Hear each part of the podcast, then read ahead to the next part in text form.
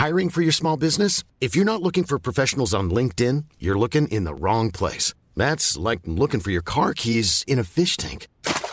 LinkedIn helps you hire professionals you can't find anywhere else, even those who aren't actively searching for a new job but might be open to the perfect role. In a given month, over 70% of LinkedIn users don't even visit other leading job sites. So start looking in the right place. With LinkedIn, you can hire professionals like a professional. Post your free job on linkedin.com/people slash people today. Cette émission vous est présentée avec la somptueuse participation de Eddie Spagnolo, Yassart, Nicolas Lemire, Simon Moulière, Clément Chéry, Pascal Simoens, Romain Norberg, Bartek Zebrowski, Zakaria El Khalfaoui et Eric Fonjalas. Bonjour à tous et bienvenue sur le Rendez-vous Tech, l'émission qui explore et qui vous résume de manière compréhensible toute l'actualité tech, internet et gadgets.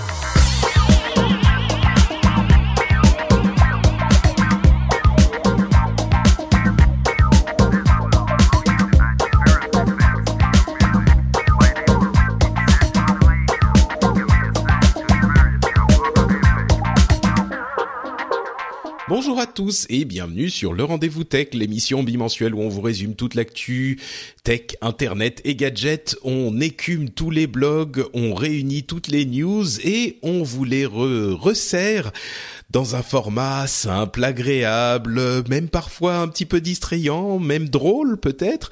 Aujourd'hui, on va avoir des sujets intéressants et des sujets un petit peu sérieux. Vous allez voir de quoi on va parler tout de suite. On va parler un petit peu, euh, comment dire, de ce qui se passe après les attaques de euh, du, du 13 à Paris, mais dans un cadre vraiment tech, bien sûr, et puis dans un cadre de compréhension et de euh, d'analyse pour essayer vraiment de vous y faire voir plus clair, non pas en couvrant tout ce qui s'est passé, mais en prenant un seul sujet qu'on va essayer de décortiquer pour vraiment le comprendre euh, au lieu de céder à la panique.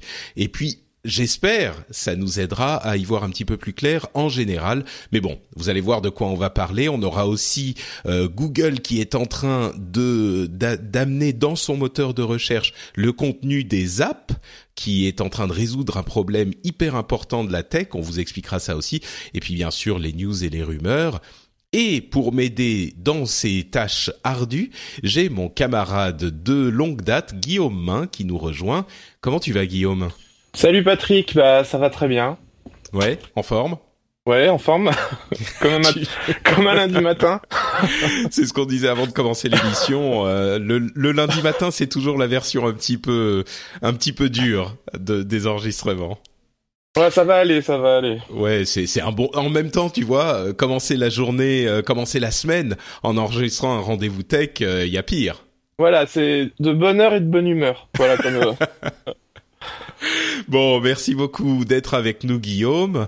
Et on va commencer, comme je le disais, avec un sujet grave, mais que j'espère on va pouvoir traiter correctement et sans euh, excès de comment dire de trop, pas, sans trop de sérieux, juste ce qu'il faut de sérieux. Euh, J'aimerais bien parler pendant quelques minutes de la question du chiffrement spécifiquement et la prendre en exemple de la manière dont, à mon sens, hein, c'est très personnel comme approche, mais à mon sens, il faudrait aborder ces questions de euh, tech en fonction de des problèmes que nous pose la question du terrorisme et d'une manière générale euh, tout ce qu'on essaye de résoudre comme problèmes légaux et comme problèmes de morale presque euh, quand ça touche à la tech. Parce qu'à mon sens il y a toujours euh, d'autres sujets qui viennent se greffer et une incompréhension qui est souvent euh, assez négative pour une bonne résolution de ces problèmes. Vous le savez, hein, on en parle souvent dans l'émission, mais là, ce que j'aimerais faire en fait, c'est que pour la question des backdoors, euh, on va essayer de poser les questions comme on l'a fait dans une émission que je, une émission anglophone que je fais avec mon ami Tom Merritt qui s'appelle Daily Tech News Show.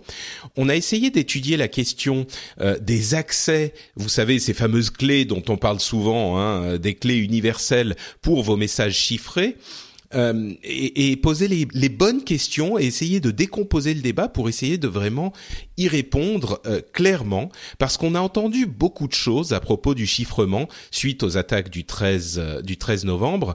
On a entendu énormément de choses et on a entendu des gens qui voulaient renouveler leurs efforts pour essayer d'avoir des backdoors, donc des, des accès privilégiés pour les services de renseignement à tous ces messages chiffrés, qu'il pourrait à loisir les déchiffrer de manière à pouvoir euh, savoir ce que disent les ce, que communiquent les terroristes ou tout simplement les malfaiteurs euh, ce qu'ils se disent pour pouvoir lutter plus efficacement contre ces euh, ces gens-là. je ne sais pas si tu as entendu les débats qui ont commencé à, à poindre. C'était pas hyper non plus présent dans, dans, les, dans toutes les bouches, mais on en a entendu un petit peu et je pense que c'est bien d'en parler maintenant pour prévenir les, les questions compliquées qui vont se poser plus tard. Euh, oui, j'ai surtout entendu des, des, trucs difficilement défendables de la part euh, de nos dirigeants politiques. Euh, moi, c'est ce que j'appelle un peu le, renversement de la responsabilité. C'est-à-dire qu'au lieu de d'avoir euh, tout un discours euh, axé plutôt sur la politique, éventuellement la géopolitique, on se met à montrer, pointer du doigt systématiquement la technologie et la façon dont elle est utilisée, alors que la technologie est un moyen, est un, est un moyen, c'est jamais une fin en soi. Mm. Et euh, voilà. Ouais. Non, non, mais t'as as raison. Et, je pense que c'est justement pour cette raison qu'il est important de comprendre certains sujets euh, et, de comprendre ces sujets qui sont un peu nébuleux pour beaucoup de gens, justement, parce que sur en, en surface, une question comme le la question du chiffrement, elle me semble tout à fait cohérente et je pense qu'il y a beaucoup de, de légitimité aux hommes politiques chez les hommes politiques quand ils disent eh bien il y a des euh, malfaiteurs qui utilisent des communications chiffrées on ne peut pas savoir ce qu'ils disent et donc il faudrait qu'on ait accès à ces communications chiffrées. Et de presque par glissement comme il est impossible d'avoir accès à ces communications euh, localement ou enfin ça, ça encore, on va on va en parler, mais euh, comme il est très difficile d'avoir accès à ces communications spécifiquement, eh bien ils se disent, eh ben c'est pas possible que n'importe qui puisse euh, communiquer en secret. Je, je, mets le mon téléphone en silencieux. Comme il, il, faut pas que, il faut pas. C'est incroyable que n'importe qui puisse communiquer en, en secret. Il faut que quand on le choisit, on puisse lire ces communications. Et sur le principe, si on connaît pas bien, ça me paraît acceptable comme euh, théorie parce qu'effectivement on, pourrait se dire ça va aider le travail des forces de renseignement et de police et c'est quelque chose d'important. Mais euh, spécifiquement sur cette question des communications et je pense qu'il y a comme je le disais beaucoup de sujets qui volent dans dans cette sphère et je veux prendre ce sujet spécifiquement et le décortiquer en posant plusieurs questions. Alors Commençons par la première, qui me semble la, question euh, de, de, surface euh, la plus importante. Imaginons que le cette, toutes ces mesures soient efficaces à 100%. C'est-à-dire que euh, si jamais on pouvait euh, effectivement lire les communications des terroristes, si on avait accès aux données chiffrées et aux communications chiffrées euh, qu'ils qu'ils utilisent. Si on pouvait par ce biais, lire leur communication. Est-ce qu'il faudrait effectivement décider de donner un moyen d'espionner euh, le monde entier au gouvernement, parce que c'est vraiment de ça qu'on parle. Quand on parle de backdoor, ça veut dire que le gouvernement a la possibilité de lire les communications de tout le monde. Donc, est-ce que moralement, ça serait une bonne idée de pouvoir euh, donner cet accès universel aux communications à un gouvernement euh, si jamais c'était efficace de pouvoir lire les communications des terroristes. Et là, c'est une question qui est, je dis moralement, je l'ai dit plusieurs fois, et je pense que c'est vraiment le cas. C'est vraiment une question morale parce que il y a euh, dans le, le le comment dire, il y a dans cette implication quelque chose de, de profondément important par rapport à la société. C'est-à-dire que il faut, il, y a une question de liberté et de sécurité. euh, je, je, c'est Guillaume sur Twitter qui nous relayait une communication, enfin une citation de euh, Edward Snowden qui disait euh, si euh, abandonner sa liberté d'expression parce qu'on n'a rien à dire, c'est comme abandonner sa liberté de parole. Pardon, c'est le contraire. abandonner sa vie privée parce qu'on n'a rien à cacher, c'est comme abandonner sa liberté d'expression parce qu'on n'a rien à dire. Euh, c'est effectivement une question problématique. Et il faut aussi savoir que dans nos sociétés, le risque zéro n'existe pas. Et c'est hyper important de s'en souvenir dans ces moments dans lesquels on a vraiment peur parce qu'on peut prendre des, décisions qui sont pas basées dans la raison objective, mais vraiment dans la peur qui nous font faire des bêtises qu'on peut regretter plus tard. Par exemple, je vais donner juste un exemple et je vais, je vais te retourner le micro, Guillaume. Euh, et, et je veux pas accuser ou condamner qui que ce soit qui dirait ah mais si ça serait une bonne idée et moi je serais prêt à abandonner euh, ma vie privée si jamais euh, ça a aidé à lutter contre le terrorisme. Mais je veux donner un exemple qui pourrait aider les gens à comprendre la vraie nature de ces décisions. À mon sens, c'est la question de la sécurité routière on accepte tout à fait une part de risque dans la sécurité routière parce qu'on sait que le risque zéro n'existe pas, n'est pas possible. Et à chasser le risque zéro, on en vient à se couper de, euh, de, moyens et de technologies et de d'agréments qui sont non seulement importants pour nous, mais importants pour la société je parlais de la sécurité routière, il est évident et c'est prouvé que réduire la vitesse de circulation dans les villes à 30 km heure réduirait les accidents, euh, les accidents de la route, les accidents graves de la route. J'imagine que si on proposait de réduire la circulation à 30 km heure euh, dans les villes, la France entière se soulèverait. Ça serait pas, ça serait pas possible. Alors que quand on propose aux gens de pouvoir espionner n'importe quelle communication qu'ils font, là, ça leur pose moins de problèmes. Et en ce sens-là, il est important de se souvenir que c'est un vrai choix moral de société. Est-ce qu'on doit euh, appliquer à l'ensemble de la population ce type de restriction dans les euh, libertés fondamentales pour en en, euh, diminuer les risques Et moi, j'ai pas la réponse. Je sais pas. Si jamais effectivement ça nous permettait de euh, de d'arrêter plus de terroristes, moi-même peut-être que je me dirais, bah au moins pendant quelques temps ou je sais pas. J'ai pas la réponse. Mais la question n'est pas simple. C'est ça que je pense. Euh, oui. Alors, en fait D'abord, c'est qu'est-ce qui se cache derrière les mots? Lorsqu'on parle de chiffrement, effectivement, si on le généralise, euh, qu'est-ce que ça représente euh, précisément? Parce qu'aux États-Unis, lorsqu'il a été question euh, des backdoors, il a été également question de ne regarder que les métadonnées des communications. lire uniquement les métadonnées des communications, ça diminue déjà en, soi les, ce qui est fondamentalement écouté. Euh, donc tout dépend de ce qu'on de ce qu'on de ce qu'on regarde. C'est évident que si on fait euh, si on se met à vouloir si on veut avoir la possibilité de d'écouter ou de ou de pouvoir lire absolument la totalité de ce qui se fait, ça engendre énormément de de problèmes collatéraux. jusque enfin même dans le milieu enfin surtout dans le milieu du, du, journalisme où on ne va plus être capable de maintenir la, euh, la sécurité, par exemple, des sources. Mais c'est c'est un petit enfin c'est presque un petit problème par rapport à tous les autres qui peuvent euh, qui peuvent intervenir euh, qui peuvent intervenir sur parmi tous les problèmes collatéraux qui peuvent qui peuvent exister.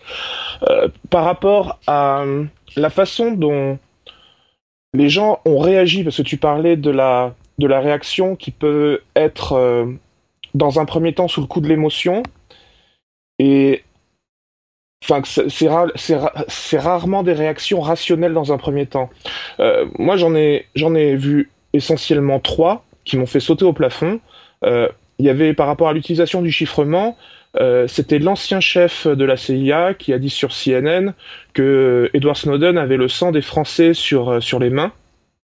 Donc c'est pour ça que tout à l'heure je parlais du renversement systématique de la responsabilité, c'est-à-dire qu'au lieu de considérer que euh, le chiffrement est un moyen, on transforme ça en une arme et on considère que c'est Snowden qui a mis l'arme dans les mains des terroristes. Et ensuite, on dit Snowden a du sang sur les mains.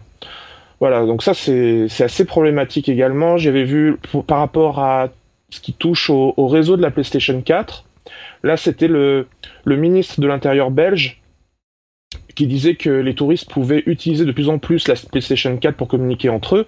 Alors ça c'est factuel, c'est vrai, mais qu'est-ce qu'on en fait de cette information-là? Ils peuvent également utiliser des d'autres enfin ils peuvent utiliser d'autres réseaux qu'on ne soupçonne peut-être même pas. Euh, j'avais encore lu quelque chose à propos du Bitcoin. Encore là, un, renversement, un renversement de la responsabilité. On considère que le Bitcoin est, et, la source, serait la source du problème par rapport à la manière dont, les terroristes se financent, alors que, encore une fois, c'est juste un moyen. Donc bah, euh, là, là en fait, tu arrives, euh, tu touches à la deuxième question euh, de, de, de cette de ce sujet qui est si on rentre un petit peu plus dans le concret, est-ce que l'écoute de ces communications chiffrées améliorerait concrètement notre sécurité? C'est un petit peu ce que tu disais avec cette question de PlayStation, qui entre parenthèses, il me semble, n'a été évoqué que parce que à l'un des domiciles on a trouvé une PlayStation, ce qui bon était pas une preuve euh, accablante, mais est-ce que effectivement cette écoute de communication chiffrée améliore concrètement notre notre sécurité? Et le problème, c'est qu'il y a un grand écart entre la théorie et la pratique. Est-ce que les communications chiffrées sont effectivement un problème dans la, euh, la, comment dire la préparation d'actes terroristes aujourd'hui. Alors effectivement, c'est un petit peu compliqué à euh, à démêler, mais il semblerait que d'après les premiers éléments de l'enquête, ce qu'ils ont utilisé, euh, ce qu'on a vu plus qu'autre chose, c'était surtout des SMS. Euh, on a vu des communications non chiffrées. Donc, on pointe du doigt aujourd'hui le, les communications chiffrées. Euh, hier, on pointait et je veux pas rentrer dans des polémiques un petit peu compliquées, mais on a eu après les les les attentats de Charlie Hebdo, la question de la surveillance généralisée. On a dit ah mon Dieu, il faut qu'on surveille tout le monde, il faut qu'on puisse surveiller tout le monde parce que euh, du coup, on pourra attraper les terroristes. Et on se rend compte aujourd'hui que les problèmes sont a priori ailleurs. Euh, on a la plupart euh, des, terroristes qui ont attaqué ces cibles le 13 novembre, il semble, étaient connus déjà des services de police. Comme on disait après les problèmes de Charlie Hebdo, ce qui nous préoccupait, nous, défenseurs de la vie privée, c'était que ce dont on avait besoin, c'était une surveillance plus efficace des gens qu'on connaissait déjà et pas une surveillance accrue de du monde entier qui nous noierait sous une quantité de d'informations qui serait difficile à gérer. Et il semble vraiment qu'aujourd'hui, ce qui manque, c'est suffisamment de personnel. On a vu euh, ben, Monsieur Molins, euh, qui, est, qui a été partout dans les médias, qui disait par exemple, on a 10 000 personnes pour surveiller 10 000 personnes effectivement, c'est impossible de surveiller tout le monde tout le temps. Euh, il y a trop, déjà trop, peut-être trop de monde sur ces fiches S. Euh, et puis il n'y a pas assez de gens pour les surveiller. Ça, c'est la question de la surveillance. Du coup, on a aujourd'hui un arsenal euh, juridique en France qui nous permet de surveiller bah, la France entière, parce que ces lois sont passées, comme on le sait. Donc, on peut surveiller la France entière. super ça nous sert euh, a priori pas tellement à mieux surveiller les gens dont on sait déjà qu'il faut les surveiller. Euh, et, et, là, c'est un petit peu la même chose avec le chiffrement. Euh, Est-ce que on n'est pas en train de dire, bah, comme tu le disais Guillaume, il faut trouver une responsabilité et ben là on va dire oui bon on avait la surveillance pour tout le monde. Ok ça faisait pas longtemps donc c'est peut-être peut-être pas complètement en place. Mais déjà on commence à pointer du doigt autre chose. On commence à pointer du doigt le chiffrement parce qu'on se dit c'est c'est de la faute du chiffrement si on n'a pas réussi à les arrêter. Mais on n'a aucune aucun élément euh, qui semble pointer du doigt tangible oui le fait qu'ils ont que que le, le chiffrement a été un outil clé dans la, la, préparation de ces de ces attaques. Donc c'est une réaction qui, qui me semble euh, exagérée, quoi, au minimum. Pour, pour faire une analogie, c'est un peu comme si on avait dû euh, interdire le papier ou les ondes radio, parce que durant la Seconde Guerre mondiale, cela permettait aux, aux, aux opposants de, de, de s'organiser et de communiquer. Euh, c'est la même chose, et il faudrait... Enfin, c'est absurde. Je, Mais tu sais, ce qui est... je qui rejette pas en bloc, Vas-y, cela dit, parce qu'effectivement, euh, au départ, ça m'a, ça m'a rassuré. Enfin, euh, je vais peut-être passer du coq, du, du, passer d'un truc à l'autre, mais euh, au départ, ça m'a rassuré lorsqu'ils ont annoncé qu'ils allaient faire des perquisitions, qu'ils allaient en faire euh, en masse, qu'ils allaient, euh, voilà, tu vois, c'est, Hmm. euh, ah, mais moi aussi, hein, j'avoue. c'est la première réaction, c'est euh, vraiment. Ça m'a ça m'a vraiment rassuré.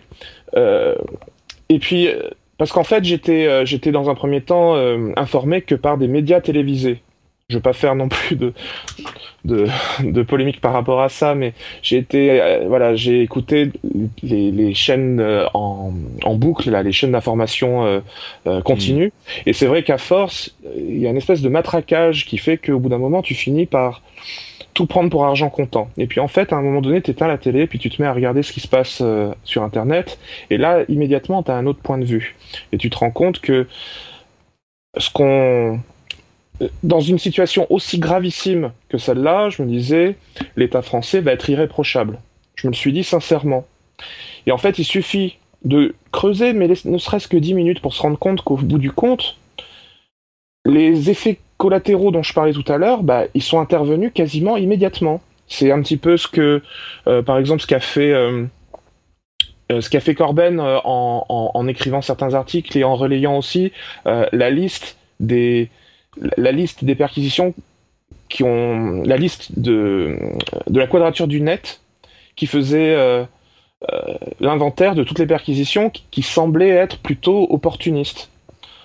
Donc là, je suis un petit peu sorti du sujet, mais c'est pour dire que, en toutes circonstances, lorsqu'on prend une décision et qu'on laisse cette décision dans les mains d'un gouvernement, soit on lui fait entièrement confiance et on, on regarde le résultat, ou d'ailleurs même on ne regarde pas le résultat parce que la plupart des gens font confiance aveuglément. Soit on regarde le résultat et là on commence à se dire Mais tu sais, y a un problème. Enfin, Tu, tu sais, ce qui est assez incroyable, c'est qu'on a très vite, au bout d'une semaine, on a eu des organes de presse qui se sont intéressés justement à ces surveillances et à, pardon à ces perquisitions. Et on a eu, euh, je crois que c'est Le Monde, euh, je sais plus si c'est Le Monde ou Le Figaro, mais qui a établi un observatoire de l'état d'urgence, ce qui est hyper positif. Euh, à mon sens, il est essentiel qu'on ait un équilibre dans ces, ces forces. Euh, l'état d'urgence étendu pour trois mois Bon, pourquoi pas? Je pense que moi, je suis pas fondamentalement contre, mais par contre, il est essentiel qu'on ait des gens qui regardent, qui surveillent et qui pointent du doigt quand il y a des abus. Et on le fait dans le cadre des euh, du monde physique, je dirais.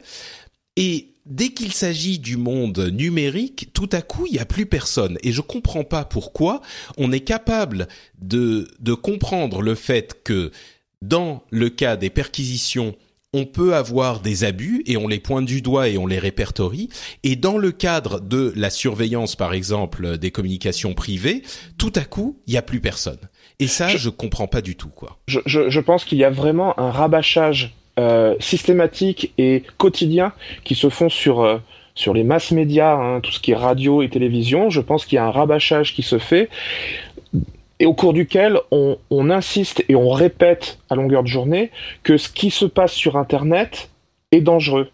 Et à force de répéter ça, on finit par, pour euh, le grand public, on finit par euh, créer une sorte de, de, de correspondance entre les dangers du terrorisme et Internet. Et je dis vraiment juste Ouais. Internet. Je dis pas le chiffrement, je dis pas euh, l'utilisation de certains sites, je dis pas voilà. Non, c'est Internet dans sa globalité. Et j'ai vraiment cette sensation que c'est culturel.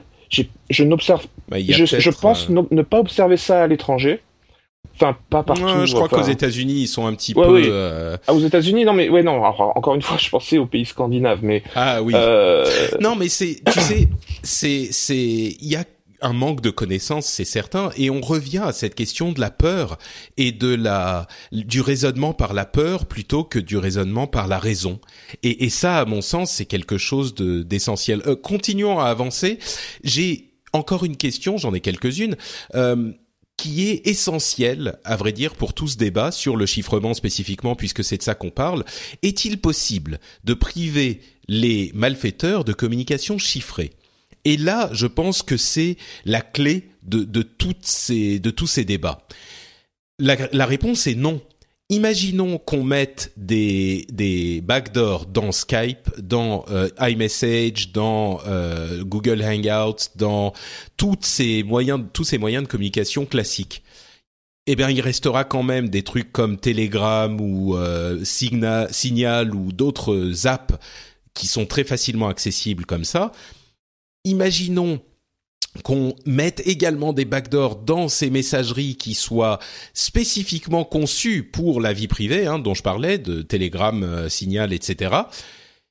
Imaginons qu'on réussisse même à mettre des backdoors là-dedans.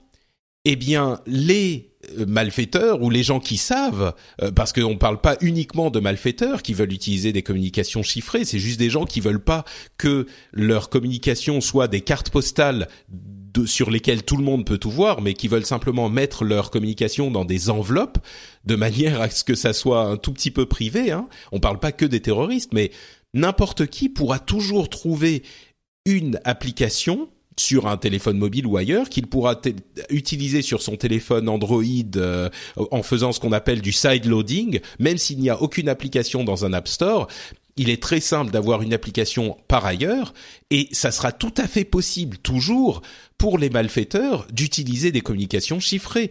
Euh, je prends en exemple le piratage.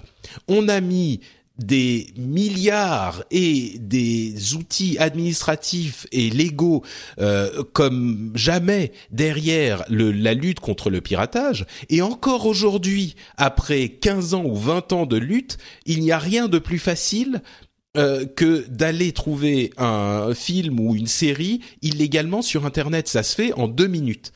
Comment peut-on imaginer qu'on va pouvoir effectivement empêcher l'utilisation des communications chiffrées aux terroristes? C'est impossible. C'est totalement impossible. Euh, et et, et, juste pour euh, pour conclure, dans ce cadre, les seules personnes auxquelles qui, qui vont être affectées par cet espionnage seront les gens qui ne savent pas aller utiliser ces outils. Donc, le grand public. Ce sont les seules personnes qui seront affectées par ça. Pas du tout les gens qui sont euh, qui ont des intentions euh, de, de, enfin qui sont des malfaiteurs. Donc euh, c'est important à savoir ça. Euh, je suis d'accord complètement avec ça. C'était là où je voulais en venir. Oui, c'était que c'était le grand public qui allait être euh, essentiellement euh, touché par ce genre de par ce genre de de, mesures. je pense à la base que de toute façon, l'objectif n'est pas de résoudre le problème. moi, je leur prête énormément de cynisme aux dirigeants politiques. Donc peut-être que je leur en prête un peu trop et puis que je fais des procès d'intention. C'est tout à fait possible. Néanmoins, de tout ce que je lis j'observe une espèce de convergence d'idées où on, veut quand même,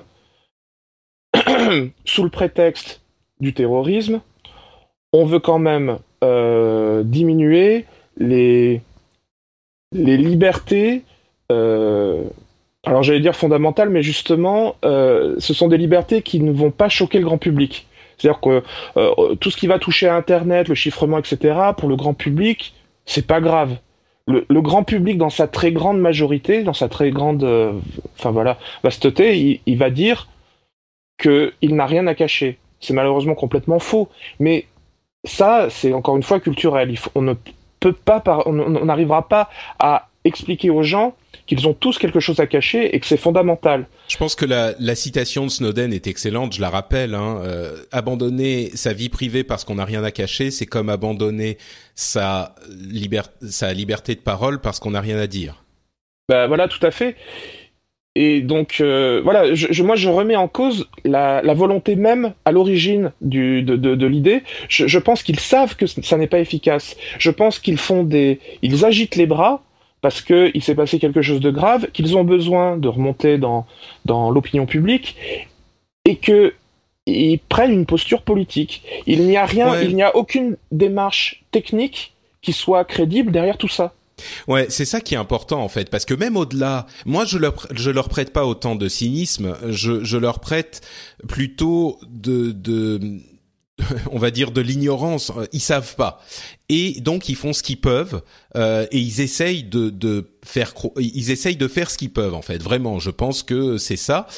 Euh, je suis pas aussi cynique que toi, mais à la limite tout ça, qu'on soit qu'on leur prête du cynisme ou pas, je pense que ça, on peut même le laisser de côté. Ça n'a pas d'importance parce que ces trois questions auxquelles on a essayé de répondre, c'est est-ce que moralement il faut sacrifier, j'exagère, mais il faut sacrifier euh, l'ensemble des gens pour euh, attraper quelques-uns. Moi, je suis pas convaincu que ça soit le cas, peut-être, mais je suis pas convaincu. Ensuite, est-ce que ça améliorerait notre sécurité? Bah, on n'a pas de, du tout d'indication que ça améliorerait notre sécurité parce qu'on n'a pas du tout d'indication que c'est un outil qu'ils utilisent qui est clé dans leurs euh, agissements. Et enfin, est-ce que ça serait efficace? Non, bien sûr que non, ça ne servirait à rien parce qu'ils iraient tout de suite utiliser autre chose. Euh, J'irais même, pardon, vas-y, finis. Tu, tu, as présent, tu as raison de présenter les choses de cette manière-là parce que c'est analytique et que c'est cette, cette manière-là dont il faudrait réfléchir. Donc nous, de notre côté, on va réfléchir de cette manière-là en se disant est-ce que ça servirait à quelque chose? Mais ce que je veux dire, c'est que eux qui peuvent mettre en place ce genre de ce genre de choses ne tiennent pas compte de la logique, ne tiennent pas compte des, des, des conséquences techniques.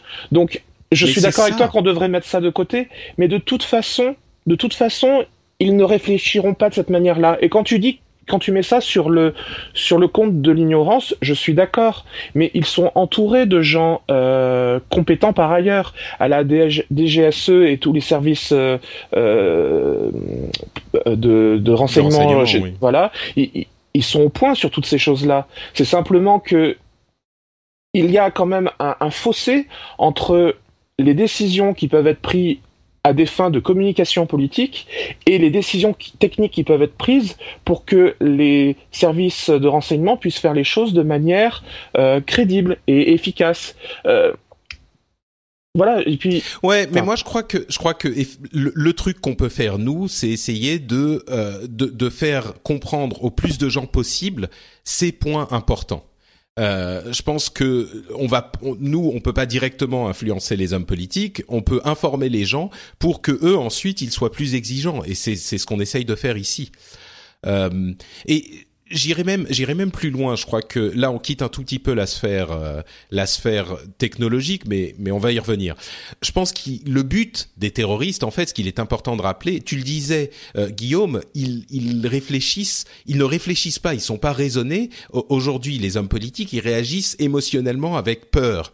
Et le but des terroristes, c'est exactement ça. C'est dans le nom, hein, c'est la terreur, parce que on, on l'avait évoqué au moment des, des, attaques de Charlie Hebdo ils peuvent pas faire de victoire militaire. C'est impossible. Qu'est-ce qu'ils vont faire? Ils vont venir envahir la France, euh, tous nous, nous, nous tuer? Non, ils peuvent pas. Il y a effectivement quelques centaines, imaginons même quelques milliers de morts, comme euh, l'ont, l'ont provoqué les, les attaques tragiques du 11 septembre aux États-Unis.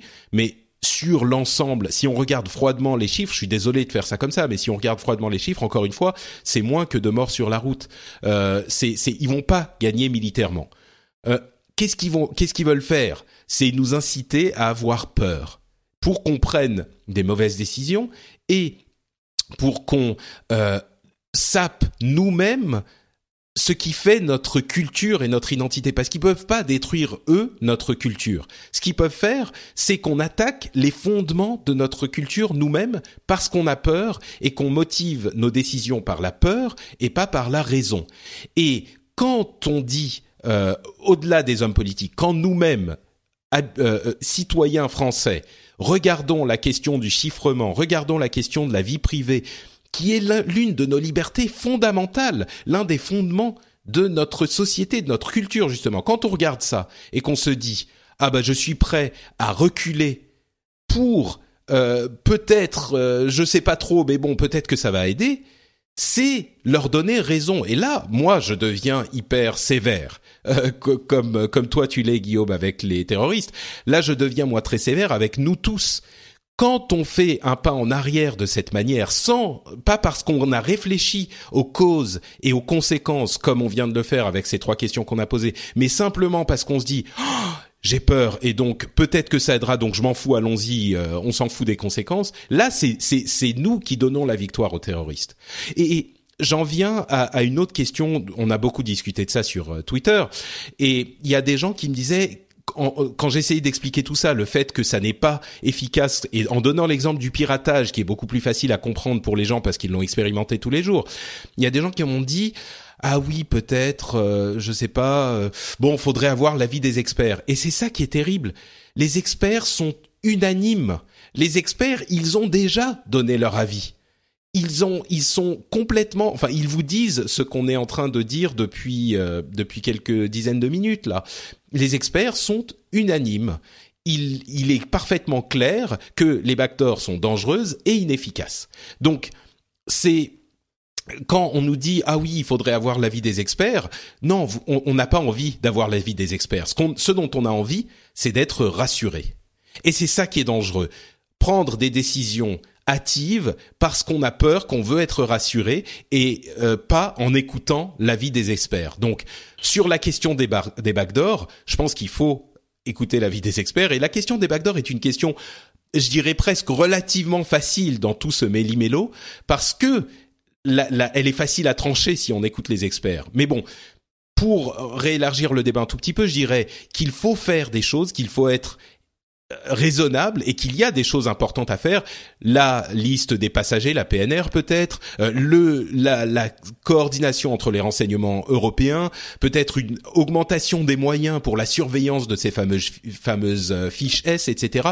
Je sais pas exactement, mais je suis pas en train de dire qu'il faut rien faire je suis sûr qu'il y a plein de choses hyper drastiques à faire. Par contre, il faut pas faire n'importe quoi. Il faut pas motiver ses décisions parce qu'on a peur, parce qu'on veut se sentir rassuré. Il faut motiver ses décisions par ce qui euh, est important à faire, parce que ce qui marche et ce que nous disent les experts, pas par ce qui nous donne l'impression qu'on va se sentir mieux. Euh, oui, je suis, je suis entièrement d'accord. Euh, par rapport au fait que tu, tu, parlais des tu parlais des experts, le, ce qui est intéressant également, moi j'ai j'ai regardé ça d'un œil qui n'était pas forcément un œil euh, technologique. Euh, en fait, ce que j'ai ce que j'ai observé, c'était que les experts qui intervenaient n'étaient n'étaient absolument pas forcément euh, des spécialistes en technologie. J'ai retenu deux personnes. J'ai retenu Marc Trevedic qui est passé sur sur plutôt à la télévision, qui lui est un est un magistrat euh, spécialiste du pôle antiterrorisme euh, qui, qui, lui euh, disait les choses avec froideur. Enfin, il disait les choses froidement, mais il, y il allait droit au but. Alors là, son but était vraiment de, effectivement, de, de, de rassurer, mais en même temps, Enfin, c'est ambigu cette histoire de rassurer, parce que moi j'ai entendu, alors je vais juste faire un tout petit peu de politique, j'ai juste entendu les jours qu'on suivi un Manuel Valls qui disait qu'au contraire il fallait être extrêmement prudent et que ça allait continuer et que ça allait se rapprocher et que de plus en plus souvent ça allait arriver et que les attentats, les nouveaux attentats étaient imminents, etc. Et à côté de ça, on avait donc un, expert comme ce Marc Trévidic qui lui disait exactement l'inverse. Il disait la, la probabilité qu'un attentat survienne est à son maximum la veille de l'attentat. Ça, c'est une tautologie, c'est logique. Elle est au maximum la veille de l'attentat. Elle est, elle est à 100% le jour de l'attentat. Et le lendemain de l'attentat, la probabilité qu'un attentat ait lieu est extrêmement faible. C'est-à-dire que c'est le lendemain d'un attentat qu'il y a le moins de, de, de, de crainte à avoir.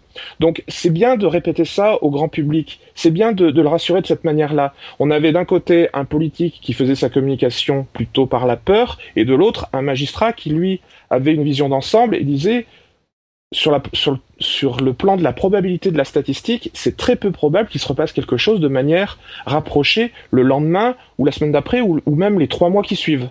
S'il faut à nouveau euh, s'inquiéter, c'est dans six mois ou un an. Et, à côté de ça, l'autre expert qui lui non plus euh, n'est pas technique à proprement parler, c'est un ancien euh, haut fonctionnaire du ministère euh, de la Défense qui s'appelle Pierre Conessa, qui lui a une vision géopolitique extrêmement précise, qui est capable d'expliquer, enfin, qui me, que je trouve extrêmement crédible. Et en fait, j'en profite pour recommander une chaîne YouTube qui s'appelle Thinkerview, euh, dont Corben est, partenaire. C'est vraiment une chaîne YouTube avec des interviews vraiment euh, extrêmement pertinentes avec des gens qui sont des experts, mais pas forcément des experts techniques. Alors parfois il y a des experts techniques également, comme euh, sous, parfois les, les, les, gens qui sont, euh, par exemple, les journalistes de, de reflet. Euh, ouais, mais... on, on, se perd un peu, Guillaume. Est-ce que tu non, là où là où je voulais en revenir, parce que c'était quand même dans ton dans ton dans dans dans dans, ton, dans, dans ta liste de, de choses à, à voir, c'était également le problème euh, du deep du, du, des DPI, du Deep Packet Inspection, qui faisait partie des euh, des choses que l'État français risquait de de vouloir euh, mettre la main dessus, et que c'est la ligne où tu expliques que euh, on a déjà vendu, on est leader sur ce sur, sur, sur, ces technologies, ouais, le, le Deep Packet Inspection, effectivement, c'est pour pour voir euh, dans les communications qui passent par les tuyaux des fournisseurs d'accès euh, ceux qui passent exactement, et on vend ces technologies à des régimes répressifs.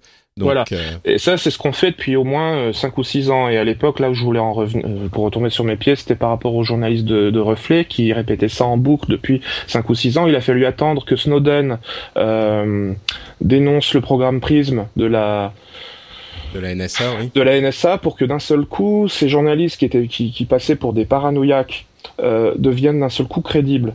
Donc c'est pour dire que on n'a jamais une vue d'ensemble et qu'on a toujours tendance à regarder les choses du petit bout de un petit bout de la lorgnette, mais ce, que, ce, ce, que tu parles dans le Deep Packet Inspection se revient à la question de, du, des backdoors, parce que il faut aussi savoir que ce qu'on protège avec le chiffrement, c'est pas que les communications et les images salaces qu'on va envoyer à nos euh, compagnons et compagnes euh, respectives, euh, si certains d'entre vous font ça. C'est pas que ça, c'est aussi les communications de personnes qui sont dans des régimes répressifs, qui, qui sont sous des régimes répressifs. Enfin, même moi, je vais pas dire quoi, comment, mais j'utilise des communications chiffrées pour communiquer avec des gens dont, pour lesquels j'aurais peur si ils communiquaient pas avec ces communications chiffrées. Il faut bien comprendre toutes les conséquences. Et moi, ce qui me, et je vais conclure là-dessus.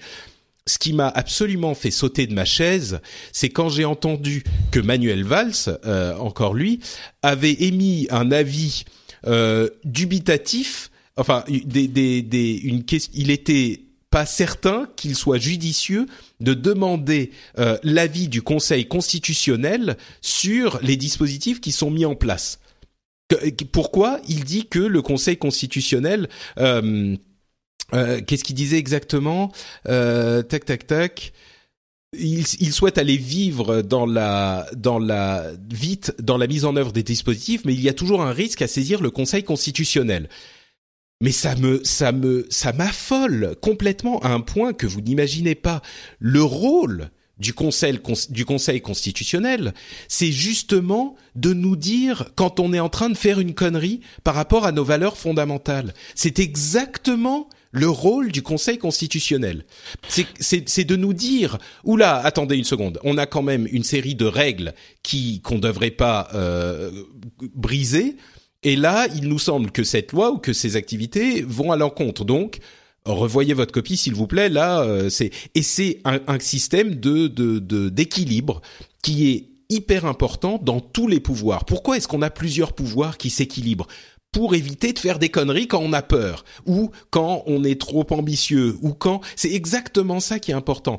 Et cette saillie de Manuel Valls est symptomatique, exactement symptomatique de ce problème de raisonner par la peur et pas par la raison. Quand je vous disais les, les terroristes veulent que nous attaquions nous-mêmes les fondements de notre euh, culture, les, les bases de notre société, les piliers de ce que nous sommes, c'est ça c'est le fait de se dire à un moment, ouais bon, le Conseil constitutionnel, ça va deux secondes, mais on a des trucs urgents à faire. Non, c'est justement quand on a des trucs urgents à faire qu'il faut s'arrêter pour demander au Conseil constitutionnel si on peut ou pas.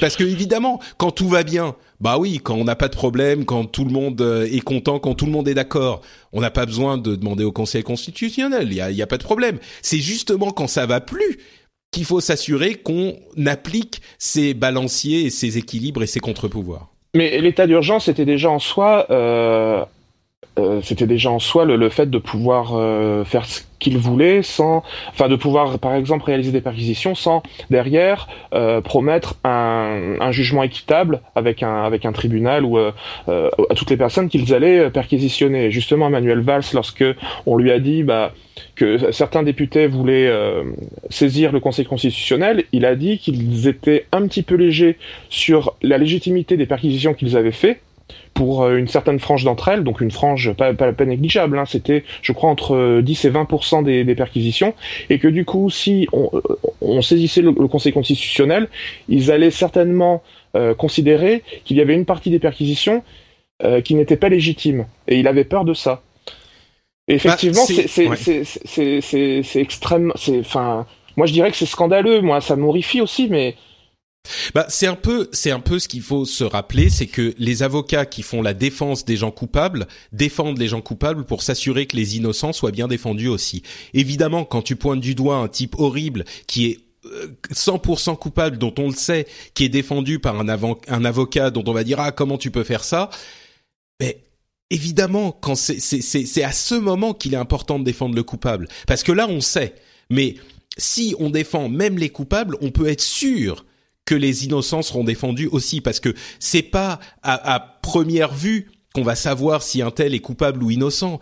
C'est justement après la, la, un procès qui va avoir lieu, et c'est pour ça qu'il est important que ce procès soit équitable et que l'accusé soit bien défendu. Et c'est pour ça aussi que dans le cadre des perquisitions, bon là c'est l'état d'urgence. Je pense que évidemment il est important. Là l'état d'urgence 12 jours pas de problème, 3 mois ok. Je pense qu'on était tous d'accord pour l'étendre. Regardons, surveillons et surtout une fois que les esprits se seront calmés, je pense que maintenant on est déjà en train d'y arriver.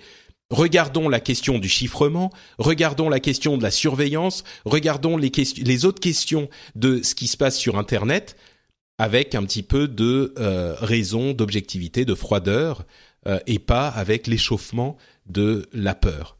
Euh, il y avait un, un, autre truc que je voulais dire, c'est que la quadrature du net, encore une fois, si vous savez pas comment vous défendre, allez soutenir la quadrature du net. Je suis pas super fan, franchement, de la quadrature du net.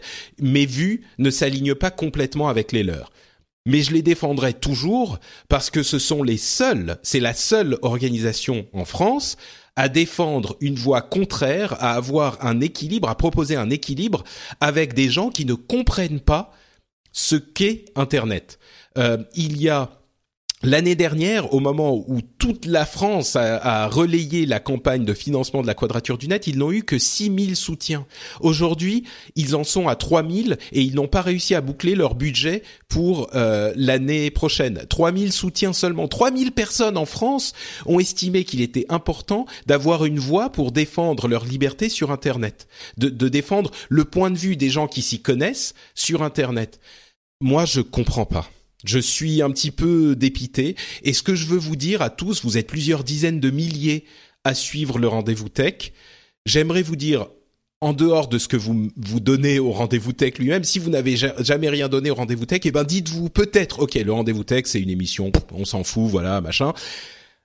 Allez considérer, enfin considérez au moins l'idée de soutenir la quadrature du net parce que toutes ces questions, eux, ils en font quelque chose dans la vie politique réelle. On parlait avec Guillaume du comment euh, faire entendre raison aux hommes politiques. Eh ben, c'est des gens comme les gens de la Quadrature du Net qui le font et qui le font pour nous, pour nous défendre. Donc, seulement 3000 dons à la Quadrature du Net, je, je ça me j'ai fait mon don hier soir justement en voyant le en, en, voyant que tu parlais de ça. Euh, juste ce que je voulais dire, c'est par rapport à la quadrature du net. Si les gens veulent se rendre compte de ce que fait la quadrature du net, il faut. Euh, je propose une recherche qui s'appelle. Enfin, c'est l'ancien porte-parole qui est Jérémy Zimmerman. Les gens le tapent euh, tapent ça dans, dans, dans YouTube et regardent toutes les conférences et tous les endroits où il explique la, la, la démarche et toute la philosophie et on finit par avoir une vue d'ensemble qui qui moi qui me plaît énormément. Euh, il y a eu énormément, il y a eu quelques victoires de la quadrature du net sur le plan politique, notamment par rapport à tout ce qui est ACTA. Euh, euh, euh par rapport au, au, Parlement européen, ils sont arrivés à faire du lobbying, euh, ils sont arrivés à, à, à, pousser les députés à voter autrement que ce qui que, que la tendance qui était qui était la tendance initiale.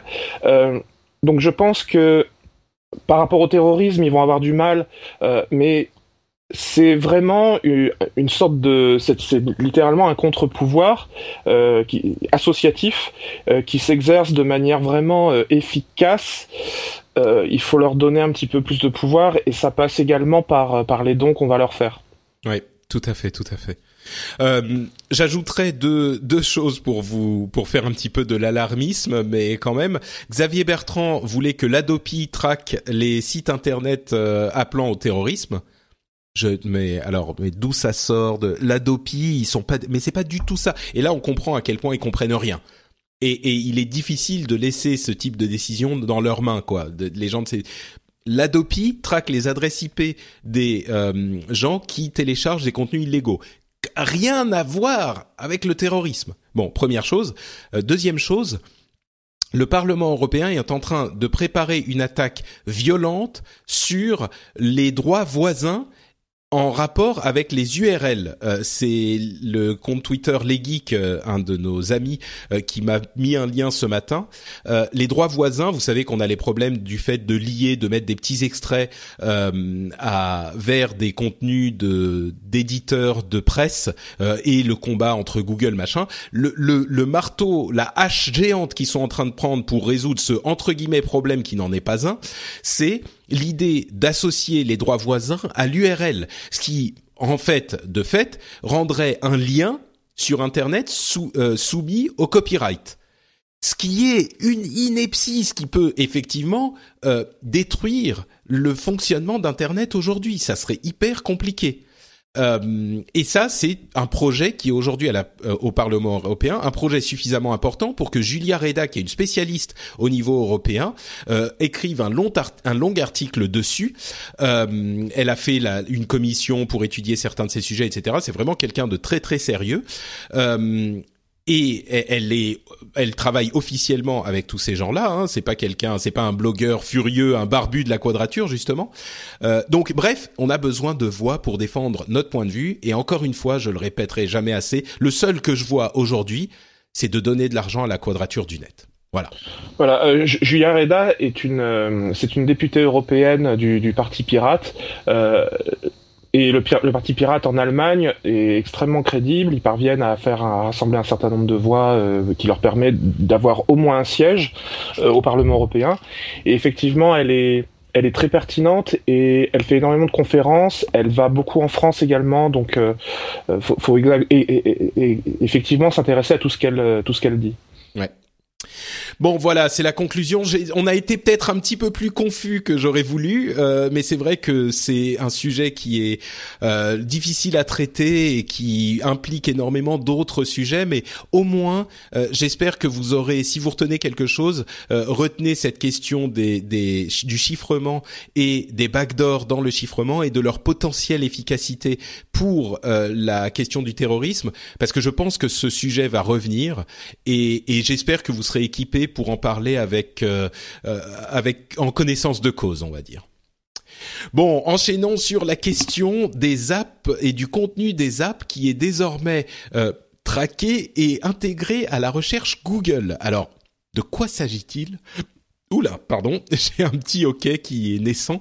Euh, les apps, en fait, il y a un gros problème entre le web et les apps. Il y a un schisme dans un schisme technologique entre le web et les apps, et c'est un problème euh, essentiel à la, la, au futur d'Internet parce que le web est un système ouvert dans lequel il est facile d'interopérer, de lier d'un endroit à l'autre et qui donc aide énormément l'intercommunication et l'interopérabilité et la, la richesse de ce contenu.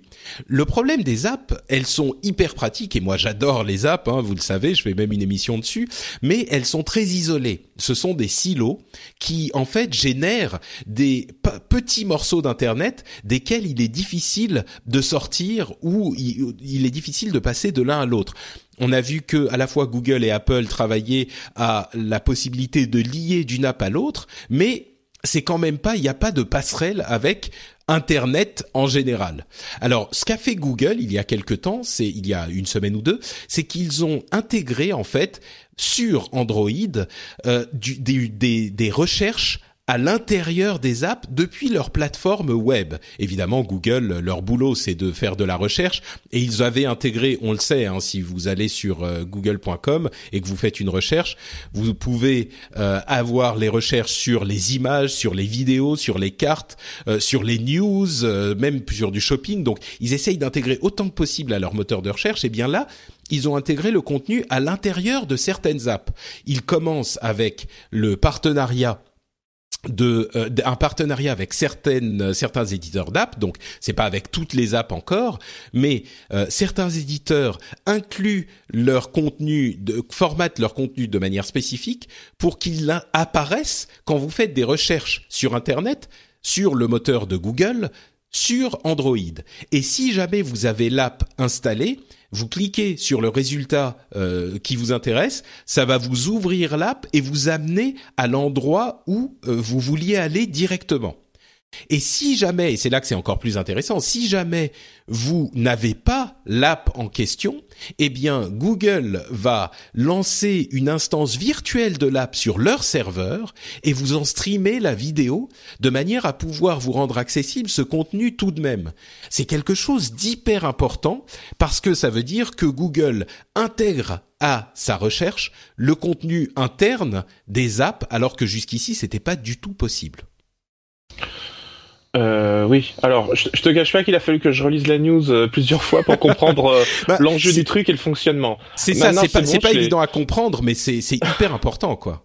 En fait, euh, il y a peu de temps, je pensais qu'on se dirigeait vers un Internet des applications, c'est-à-dire un, un, web accessible uniquement au sein des applications hors navigateur. C'était un peu ce que, ce que pouvait laisser supposer Facebook et son écosystème fermé, qui faisait qu'on pouvait qu'on avait la sensation d'accéder à, la, à, à,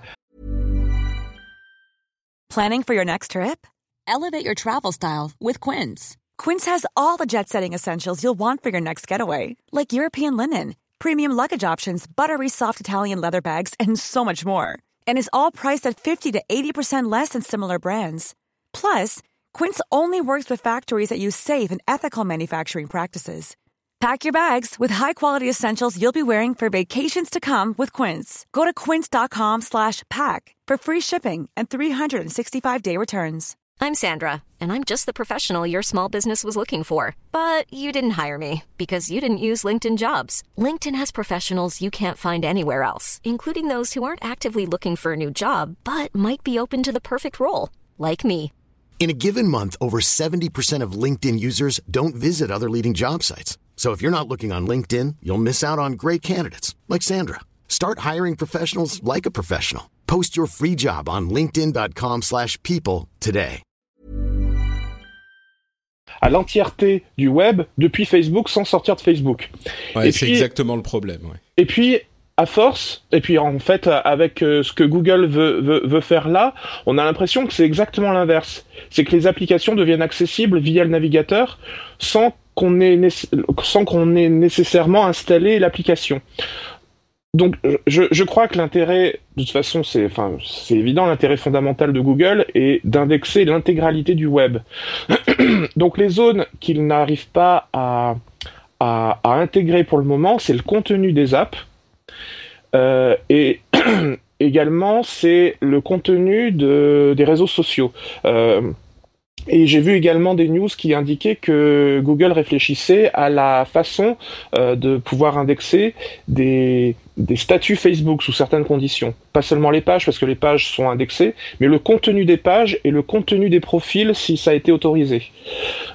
Donc la démarche de Google est vraiment d'essayer d'aspirer euh, un maximum de choses, tout ce qui dépasse la, la page web traditionnelle.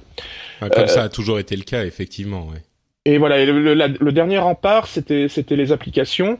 Pour les réseaux sociaux, ça va rapidement être euh, être résolu. Euh, à un moment donné, les, les, tweets commençaient à être indexés, puis ils ont fait marche arrière, et puis en fait, je crois qu'ils ils, repartent en marche avant. Ouais. Mm. Voilà. Et, et, donc voilà, le dernier rempart, c'est c'est les applications. Euh, le principe d'une application streamée dans mon navigateur je j'ai du mal à me le j'ai du mal à me le représenter j'ai du mal à me le représenter graphiquement bah, c'est tout simple. Hein. En fait, l'application s'affiche tout bêtement comme elle s'afficherait euh, si tu lançais l'application, sauf que bon, il faut une, une connexion internet un tout petit peu solide, mais c'est simplement comme la technologie dont on parlait pour le jeu vidéo. Les, les gens qui écoutent le rendez-vous tech depuis un moment se souviendront des combats épiques, des arguments, des discussions épiques qu'on avait eu avec Yann euh, sur la question du streaming du jeu vidéo, où lui disait que techniquement c'était pas possible pour le jeu vidéo que ça marche bien. Bon, là c'est le même type de technologie. Il envoie la vidéo quand tu appuies sur un un endroit de l'écran, il envoie la commande au serveur, le serveur l'indique à l'application qui tourne virtuellement et il te renvoie le résultat euh, sur ton téléphone. C'est uniquement sur Android pour le moment. Ah voilà, c'était ma question parce que euh, voilà, c'était tout tout l'enjeu du truc parce que sur un téléphone, je me représente bien les choses. Hein, c'est simplement euh, une, une application streamée, mais je pensais que ça allait être généralisé à, au moteur de recherche de Google ou, ou à tout l'écosystème Google, même sur un ordinateur euh, euh, portable ou un ordinateur fixe de, de salon. Donc peut-être à terme, mais pour le moment, c'est uniquement sur Android et sur certaines, il y a certaines conditions. Hein, c'est pas partout dans le monde. Donc donc effectivement, là, je me le représente bien, mm. oui. Euh, euh, Mais ce que tu, pardon. Vas-y, vas-y, c'est bon. Non, ce que tu, ce que tu pointais du doigt au tout début est essentiel. Effectivement, c'est la question de euh, la compatibilité entre le web et les apps. Et on était en train de se dire, il y a des gens qui qui s'inquiétaient de voir les apps trop prédominantes parce qu'on se demandait si on allait si on n'allait pas passer euh, d'un internet des sites web à un internet des apps. T'as tout à fait raison, des apps euh, bah, isolées. Et, euh, et là, bon, l'inquiétude est moins présente depuis quelques années parce qu'on se rend compte que le web reste très important et reste très important pour tout le monde. Hein. Il coexiste avec les apps mais à la sortie de l'iPhone et d'Android, euh, fin des années 2000, on va dire, on commençait à s'en inquiéter vraiment. On voyait une tendance, euh, l'importance que prenaient les apps, et on se disait tout ce contenu est complètement isolé. Donc, est-ce qu'on n'est pas en train de revenir vers euh, une tendance AOL comme on l'avait à une époque où chaque grand opérateur avait son réseau isolé qui ne communiquait pas entre eux? On avait AOL, MSN, etc., etc. Et là, non seulement, bon, les deux coexistent en parallèle, mais en plus, Google, de d'un coup, euh, là, il y a dix jours, d'un coup, ils ont euh, fait voler en éclats la dernière euh, limite entre les deux. Alors, ça veut pas dire que tout est résolu d'un coup et que tous les deux vont coexister et cohabiter, enfin plutôt communiquer l'un avec l'autre, mais la tendance en fait revient plus vers l'intégration des apps entre les les URL, le deep linking entre les apps. D'un endroit de l'app à l'autre, d'un endroit euh, d'un élément d'information qui est contenu dans une app à un autre euh, et cette intégration de Google des apps à leur moteur de recherche, on se dit finalement, peut-être que les choses vont bien se passer. Euh, la tendance semble revenir vers une, une intégration générale euh, de, de, tous les éléments du web, ce qui est une très bonne nouvelle en fait. C'est une très bonne nouvelle pour euh, l'utilisateur. C'est aussi une bonne nouvelle à, à, à, court terme pour Google parce que ça va, je pense que ça va bien marcher. En revanche. pour les créateurs d'applications, euh, je, je, ne suis pas sûr qu'ils y, qu'ils y trouvent leur compte parce que euh, une application, ça peut euh, comme celle de Facebook, mais, mais pas seulement. Ça peut représenter, comme on disait, un écosystème. Et le but, le but vraiment de, du développeur, c'est que, ou du, de l'éditeur, si c'est un site, etc., enfin, si c'est une appli euh, d'un site web, euh, c'est de faire en sorte euh, de retenir le plus possible son, son utilisateur euh, et avec ce système-là où on peut passer facilement d'une appli à une autre avec beaucoup plus de, beaucoup moins de rigidité, beaucoup plus de souplesse, euh, ça peut engendrer des, des, des, perditions de, de des pertes d'utilisateurs, ouais. des, des pertes d'utilisateurs. Oui, puis des, des, des défauts de comment dire ça, de pas de concentration, mais de, enfin les gens vont rester moins longtemps. C'est tout ce qui est euh, la, le de rétention de rétention exactement, voilà. C'est tout le problème aussi qu'on observe sur le web lorsqu'on parle de taux de rebond. Quelqu'un qui va rester 10 secondes sur une page web, c'est mauvais signe, c'est-à-dire que la page web n'est pas n'est pas n'est pas crédible, si n'est pas euh, pertinente. Si maintenant on applique ça à des liens profonds au sein des applications, euh, il y a des problèmes nouveaux qui vont se créer pour que les éditeurs, enfin que les développeurs d'applications parviennent quand même à garder le plus longtemps possible un utilisateur. Ouais, je, je dirais que tous ces problèmes sont réels, effectivement, mais il y a aussi euh, un, un, autre aspect qui est celui qu'ignore malheureusement trop souvent les les les éditeurs de presse, qui est que ces liens permettent aussi de gagner des utilisateurs. Et on peut imaginer que si on peut lier d'une app à l'autre facilement, d'un contenu d'app à un autre, eh ben ça peut justement vous amener des gens qui vont être euh, bah, amenés par la recherche Google, qui est aujourd'hui le, le moteur général du web, ou parce que des gens vont pouvoir partager votre contenu plus facilement. C'est euh, vrai aussi, mais quand tu vois le quand tu vois la stratégie de Facebook, c'est certain que pour eux, ça va être. Euh, ah, Facebook, c'est un cas à part. Je pense pas qu'on puisse comparer Facebook et. Non, mais tu peux, on peut, on peut citer la totalité des réseaux sociaux qui ont quand même pour vocation d'essayer de retenir les gens. Hmm, oui, oui, mais euh, mais je pense que le fait de pouvoir lier à une euh, un, l'intérieur d'un contenu dans l'ensemble est, est, bénéfique à tout l'écosystème ah. des apps comme il est bénéfique à tout le web. Oui, de toute façon, les, gens qui, qui éditent des, sites web euh, font face déjà à ce problème-là depuis toujours. Donc, euh, comme quoi, on, fait avec, euh, on trouve des solutions pour retenir les gens. On essaye de faire des pages plus intéressantes, des, des, Par exemple, Quel, concept, quel concept incroyable Faire des pages plus intéressantes. Mais oui, révolutionnaire. Mais quand tu parles avec des, des, des, gens qui font du référencement naturel, des consultants SEO, ils te répètent ça en boucle. Mais faites des pages plus intéressantes. Vous allez voir, les gens vont rester. Bon, bah, c'est la base, mais 20 ans plus tard, on est encore en train de, de répéter ça aux gens pour leur dire, bah, c'est c'est le seul moyen de, ouais, le seul de gagner en efficacité, quoi, voilà. Bon, euh, bah écoutez, on va tourner la page de cette conquête nouvelle de Google dans le domaine des apps et on va passer aux news et rumeurs, non sans bien sûr remercier encore une petite dizaine de patriotes qui choisissent eux de soutenir une émission dont j'espère euh, qu'elle intéresse tout le monde. Je vais donc remercier Xavier Huchet, Maxime, Sylvain M, Holo, Quentin, euh, Harry Kanté, N. Chelito, Cri Alain Consentino et Tristan. Merci à vous 10 de soutenir le rendez-vous tech par Patreon sur euh, patreon.com slash rdvtech. J'en parle à chaque épisode, c'est pas la peine d'en refaire tout un pâté. Donc vous le savez, si vous voulez soutenir l'émission, si vous estimez qu'elle vous apporte quelque chose, vous pouvez aller à l'adresse indiquée qui est aussi liée un petit peu partout et ça nous permet de continuer à faire l'émission et je vous en remercie du fond du cœur.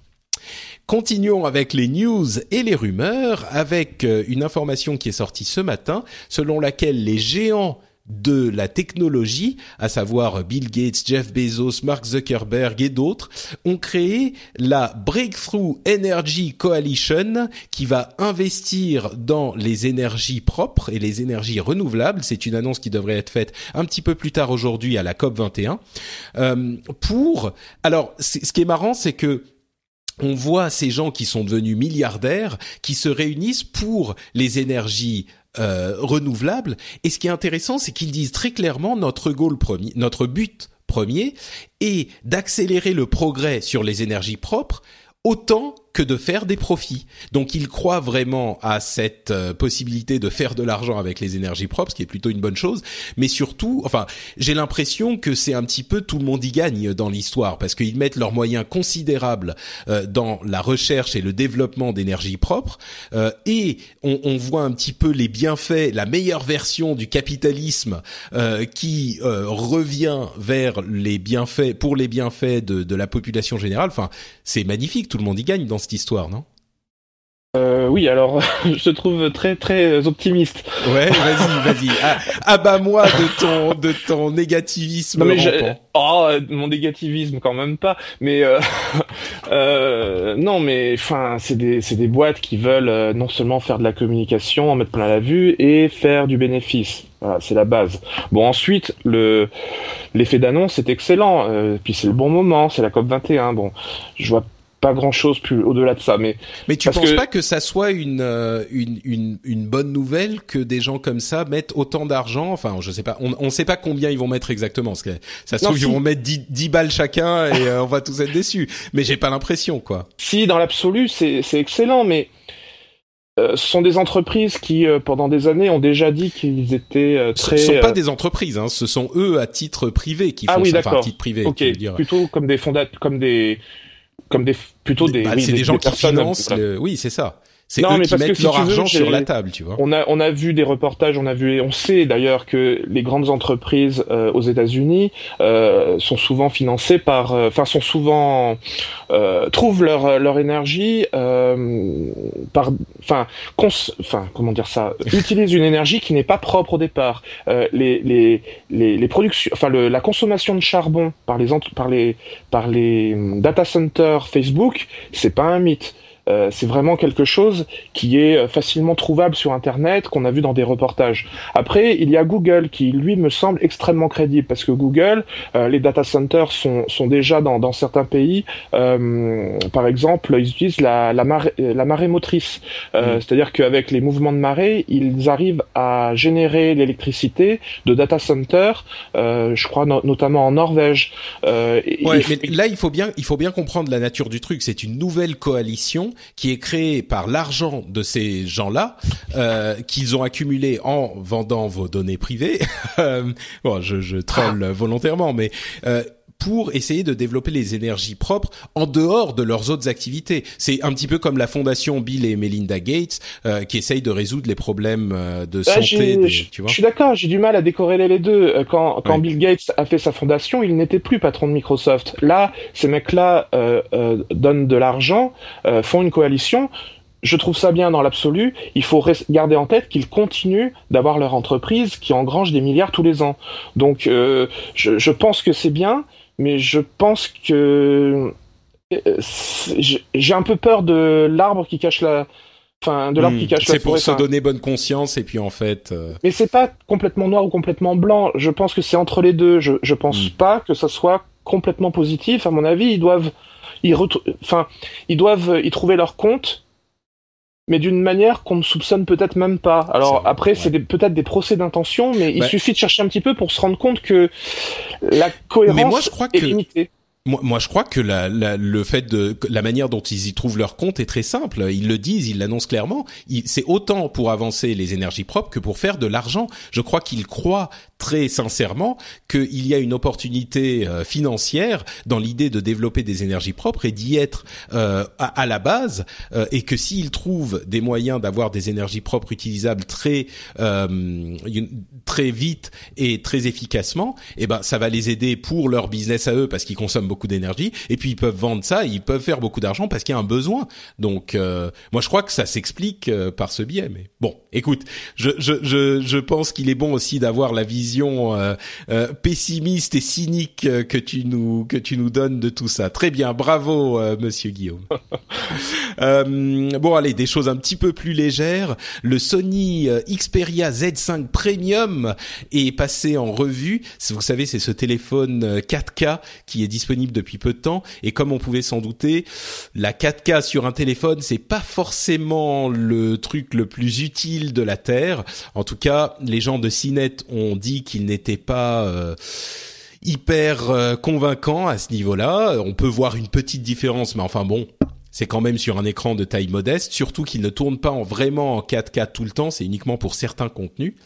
Euh, Sony a vendu plus de 30 millions de PlayStation 4 à ce jour, donc c'est la console PlayStation la, la plus vendue de l'histoire à ce stade de son histoire, et on a encore euh, la période de Noël qui arrive. La seule console de salon qui s'est plus vendue que ça, c'est la Wii de Nintendo, qui a été un phénomène de société comme on le sait. Euh, la console PlayStation la plus vendue euh, avant la PlayStation 4 était la PlayStation 2. Évidemment, à ce moment, le marché, en fait, le nombre de gens qui jouaient était peut-être un petit peu plus réduit aussi. Euh, Jola, vous connaissez cette société qui a été fondée par des anciens de Nokia pour développer un système d'exploitation mobile euh, qui soit un petit peu plus libre et, et open source que euh, je sais plus s'il est open source Jola d'ailleurs, je vais peut-être dire une bêtise. Mais enfin bon, dans tous les cas, ils étaient là pour combattre les grands Android et iPhone et malheureusement, ça se passe pas super bien. Ils ont euh, dû euh, mettre des gens à pied pour le moment et ils font une restructuration de leur leur dette financière. Donc Bon, euh, Thanksgiving et Black Friday ont généré 4,5 milliards de dollars de ventes aux États-Unis. Et ce qui est pardon, intéressant pour moi, c'est la, la question du mobile. Il y a un tiers des achats qui ont été faits sur mobile. Ça, c'est, enfin, c'est pas forcément surprenant parce qu'on sait qu'il y a plein de gens qui utilisent leur mobile, mais un tiers, ça me paraît beaucoup. C'est en progression de 10% par rapport à l'année dernière. Alors, il faut voir euh, que parallèlement à ça, Google a énormément poussé pour que les éditeurs de sites euh, passent en responsive, pour que tous les tous les sites le, plus possible, pour les mettre d'ailleurs en avant dans le moteur de recherche. Et du coup, comme ils sont responsive, ils sont euh, parfaitement scalés, enfin à l'échelle. Ils s'affichent parfaitement bien sur. Voilà. Et, et, donc, alors probablement que les achats du Black Friday se, se, font plutôt via des applications. Mais ce que je veux dire, c'est qu'en plus euh, les gens commencent à s'habituer encore plus qu'avant à l'utilisation de leur, euh, téléphone pour tout, parce que même les sites web euh, deviennent plus facilement plus faciles d'accès qu'avant. Ouais, et c'est en ce sens qu'on revient à la question des de Google qui intègre les apps dans son moteur de recherche. Euh, Google, en, en, déterminant qui est présenté euh, un petit peu plus haut ou un petit peu plus bas, a une influence hyper importante sur le web dans son ensemble. Et cet exemple de, de sites qui sont responsive, donc qui s'affichent bien sûr aussi bien sur mobile que sur desktop ou laptop, euh, bah c'est un, un truc qui a été influencé en partie par Google. Quoi. Euh, pour continuer à parler de mobile, euh, on a notre Cassim qui nous dit sur euh, Reddit, Cassim, le patriote notre Cassim, qui nous met des liens vers les premiers tests du Lumia 950. Les nouveaux téléphones de Microsoft sont disponibles. Ce sont les téléphones qui ont les qui ont Windows 10 en natif et on, alors je vous résume, c'est un excellent téléphone et ce sont les téléphones sont excellents, mais Malheureusement, ils ne sont pas suffisamment intéressants ou différents des précédents Windows Phone pour attirer de nouveaux utilisateurs. Euh, ça, c'est la, conclusion de Ars Technica, qui est une euh, publication dont j'apprécie particulièrement l'objectivité et le sérieux. Euh, les, les, Lumia en général, enfin en particulier le 920 ou le 930, euh, euh, sont vraiment excellents lorsqu'il s'agit de, de, de, faire une prise de son et de, et de filmer ou de faire de la photo. Euh, moi, je m'en, j'ai des amis qui sont, alors j'en ai pas un personnellement parce que je suis sur Samsung, mais euh, j'ai des amis qui s'en servent en concert. C'est vraiment très impressionnant la qualité du, la, la qualité du de la son de et de l'image voilà et de l'objectif je veux dire la qualité de la voilà. Euh, c'est reconnu pour ça lumière est reconnu pour ça depuis depuis pas mal d'années. Et, et, là j'ai je me suis intéressé justement pour voir s'il continuait à, à faire d'excellents capteurs euh, euh, photographiques. Et, et, et c'est le cas. Après c'est vrai que Windows Phone c'est Ouais. Ça, ça peut rebuter pas mal de gens. C'est vrai. Bah là, en tout cas, il y a Windows 10 en natif avec cette fonction, euh, vous savez, de continuity, euh, continuum, pardon, euh, qui vous permet de brancher un écran dessus et d'avoir un, une interface adaptée à un desktop depuis votre téléphone. Bon, c'est c'est peut-être pas sur nos marchés où on a aussi des desktops que c'est le plus utile, mais en tout cas, ils sont disponibles.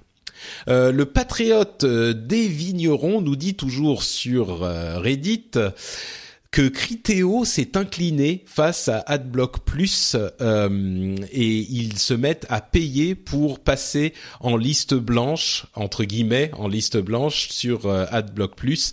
Euh, c'est une société, vous savez, qui fait de, de la, c'est une, une, société qui fait, euh, selon ZDNet, du retargeting publicitaire. C'est comme ça que ça s'appelle. Euh, et donc, ils payent pour passer au travers de AdBlock Plus avec, bien sûr, l'excuse entre guillemets des publicités qui correspondent aux euh, lignes de aux, guidelines de AdBlock Plus, donc des publicités un petit peu plus euh, un petit peu moins intrusives, on va dire. Ouais, ouais en français on, on, parle de reciblage, mais oui, ah, c'est le c'est le retargeting publicitaire ou le reciblage publicitaire, et c'est une vraie plaie pour les gens qui essayent de vivre de l'affiliation avec leur site web.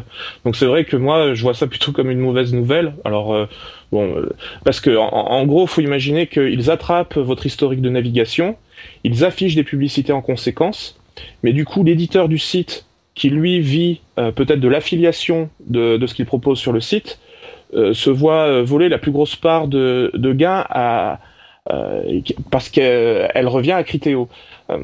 mais c'est une espèce de...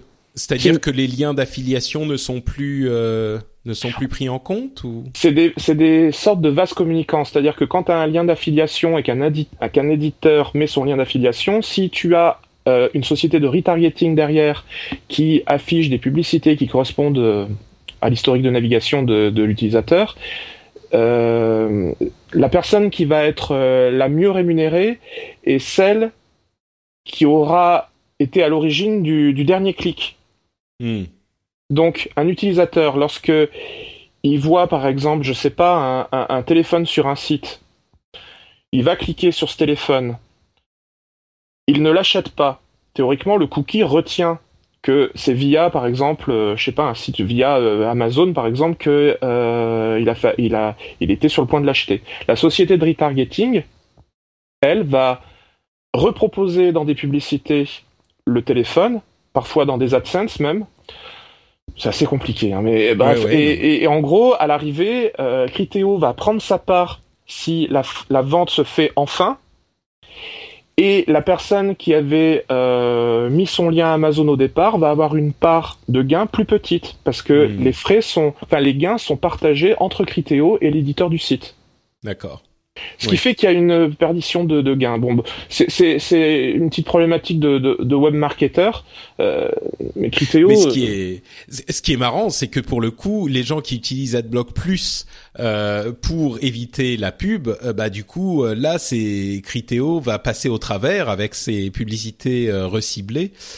Bon, alors visiblement, euh, pour euh, pouvoir passer au travers, même en payant, euh, il faut avoir un certain type de publicité. Donc, ça pourrait être, on pourrait imaginer dans le meilleur des mondes que c'est une publicité un petit peu plus éthique. Il faut savoir qu'il y a plein d'éditeurs qui payent aussi pour passer à travers d'AdBlock Plus. Hein. Il y a, enfin, je sais pas, Microsoft, Google, ce genre d'éditeurs payent déjà pour passer au, travail au travers d'AdBlock Plus. on a Mika, lui aussi sur Reddit le patriote Mika, c'est le titre officiel maintenant, euh, qui nous dit que développer.com est passé en liste blanche euh, sur AdBlock Plus euh, pour ses publicités non intrusives, mais pour le coup sans payer. Donc on voit qu'il y a beaucoup de gens qui, parce qu'ils ont des publicités vraiment non intrusives, donc ils ont même pas besoin de payer du tout. Mais c'est intéressant parce que AdBlock Plus met en place une sorte de charte de la publicité, c'est-à-dire que AdBlock Plus va accepter de laisser passer certaines publicités en échange d'argent évidemment, mais il faut que ces publicités respectent une charte. Et cette charte, elle est décidée uniquement par AdBlock Plus. Hmm. Ça, ça, soulève toute une série de questions où on se demande où se trouve la légitimité de AdBlock Plus, euh, comment leur charte est construite, sur quels critères. Les critères, on, les connaît à peu près. C'est ce que j'avais, c'est ce qu'on lisait d'ailleurs sur euh, sur l'annonce de euh, de développer.com qui allait euh, voilà qui qui qui avait ses pubs enfin qui passait dans la liste blanche ouais voilà donc Ouais, en fait, c'est deux choses qui se mélangent. C'est d'une part les gens qui veulent afficher des pubs et d'autre part les sites web qui, eux, peuvent passer en liste blanche. Euh, ça devient un petit peu... J'ai l'impression que ça, c'est en train de construire une espèce d'usine à gaz et que AdBlock Plus s'y retrouve parce que c'est rentable pour eux, mais que ah bah, pour l'utilisateur... Ils prennent 30%, ils prennent 30% des, de la somme que le, que, que, enfin, de toutes les pubs qui sont affichées, ils prennent 30%. Donc effectivement, c'est rentable pour eux. Mais en même temps, alors oui, on peut se dire ah euh, les enfoirés, en fait, ils nous disent qu'ils vont nous bloquer les pubs et euh, et donc euh, et en fait, ils laissent passer en prenant de l'argent. oui, mais ils laissent passer que des pubs qui sont moins intrusives et on sait que les pubs sont importantes pour une partie de l'écosystème. Donc bon, moi je pense pas. Je pense que c'est un petit peu des mesures, euh, enfin une pratique. Euh, c'est une sorte de prise en otage des utilisateurs et tu dis aux gens, euh, bah oui, si vous voulez quand même afficher de la pub, eh, on peut s'arranger, garçon. Vas-y, tu me files combien? Allez, 30%. Ok, allez, tu peux passer. Mais bon, si on voit pas ça comme ça, on peut aussi se dire, bah en fait, ils nettoient un petit peu les pubs. Elles sont moins intrusives, elles sont moins horribles quand on utilise AdBlock Plus. Mais c'est la question de l'opt-in et l'opt-out que je trouve parfaitement hypocrite, mais euh, bon. Euh. Bon, en tout cas, euh, toujours sur Reddit, le patriote Free French nous conseille uBlock si vous voulez plus utiliser AdBlock Plus, parce que justement vous n'êtes pas pour ce type de pratique. Vous pouvez, vous pouvez plutôt utiliser uBlock, c'est ce qu'il recommande. Et j'ai fait un truc incroyable j'ai installé uBlock pour tester parce que je me suis dit enfin j'avais vraiment jamais utilisé de d'adblocker euh, de ma vie et là je l'ai je l'ai installé je l'ai depuis trois jours pour tester je pense que je vais le garder une semaine et franchement, vous allez pas me croire. Hein. Vous allez me dire, ah mais Patrick, n'importe quoi, tu es, tu, tu es. Je, franchement, je vois pas une différence sensible. Tu te sens pas plus propre. Mais non, mais c'est et je vois le petit chiffre là, je suis sur mon document Google euh, et j'ai 115 trucs bloqués. OK, super. Bon, euh, d'accord, euh, effectivement, je enfin mais plus important sur les sites web que je vais visiter, oui, il y a moins de, de de splash et de machin mais j'ai pas l'impression que ça me change mon expérience fondamentalement de d'utilisateur d'internaute quoi. Bon, alors je dis pas que vous ça vous change pas la vôtre hein, je suis tout à fait conscient que c'est quelque chose d'important pour certaines personnes, c'est juste que pour moi j'ai pas l'impression mais bon. Enfin voilà, c'était juste une remarque en passant. Euh, merci à Free French qui recommande plutôt uBlock. Euh, Mark Zuckerberg va prendre deux mois de congé quand son bébé va naître. Deux mois de congé, il euh, encourage les employés de Facebook à prendre quatre mois euh, qu'ils soient des hommes ou des femmes. Aux États-Unis, euh, c'est un petit peu compliqué d'avoir des congés maternité et paternité. Lui, il donne des congés payés de quatre mois euh, à tous ses employés. Il encourage les gens à les prendre parce que c'est positif pour tout le monde, pour la société, pour la famille, pour tout le monde. Et j'ai trouvé que c'était un excellent exemple, surtout même pour la France, où on n'a que deux semaines de congé paternité, bien sûr on a beaucoup plus de congé maternité, mais je pense qu'il faudrait un petit peu plus de congé paternité aussi, et je trouve que c'est un bon exemple à donner. Euh, moi j'espère bien le jour euh, lointain euh, où on aura des enfants avec ma femme, j'espère bien pouvoir, alors je ne sais pas comment ça va marcher avec les podcasts, mais j'espère bien pouvoir prendre un petit peu plus de congé que 15 jours. Euh, je crois qu'il faudra quand même faire des trucs sur les podcasts, mais ça va, moi je travaille de la maison. Mais d'une manière générale, je pense qu'il est important de prendre des congés paternité. Marissa Meyer est visiblement de moins en moins à l'aise à l'intérieur de Yahoo. On se souvient qu'il y a quelques années, quand elle avait quitté Google pour aller chez Yahoo, on s'était dit ah voilà, elle va enfin redresser Yahoo, blablabla, blablabla. Et ben en fait, ça se passe pas si bien que ça chez Yahoo et on est en train de se rendre compte que Marissa Meyer n'est pas en train de réussir son retournement de Yahoo. Moi, j'ai envie de dire malheureusement parce qu'on avait beaucoup d'espoir pour Yahoo, qui est une société qu'on a beaucoup aimée pendant longtemps et qui a des propriétés qui sont très intéressantes, mais elle n'arrive pas à retourner la situation visiblement. Euh, oui, et, en fait, j'essayais de faire le bilan de ce qu'on pouvait retenir de, de Yahoo au cours de ces cinq dernières années, et c'est pas évident de euh, moi, de, mon, de mon point de vue de, de, geek, ce que je retiens, c'est que Yahoo euh, euh, a acquis Tumblr pour, je crois, un milliard de dollars. et puis, enfin, à part ça, quoi, ouais. voilà. moi, je, bah après, également, comme je suis un fan de série, je sais que, par exemple, il y a eu une nouvelle saison de Community qui a été produite par Yahoo.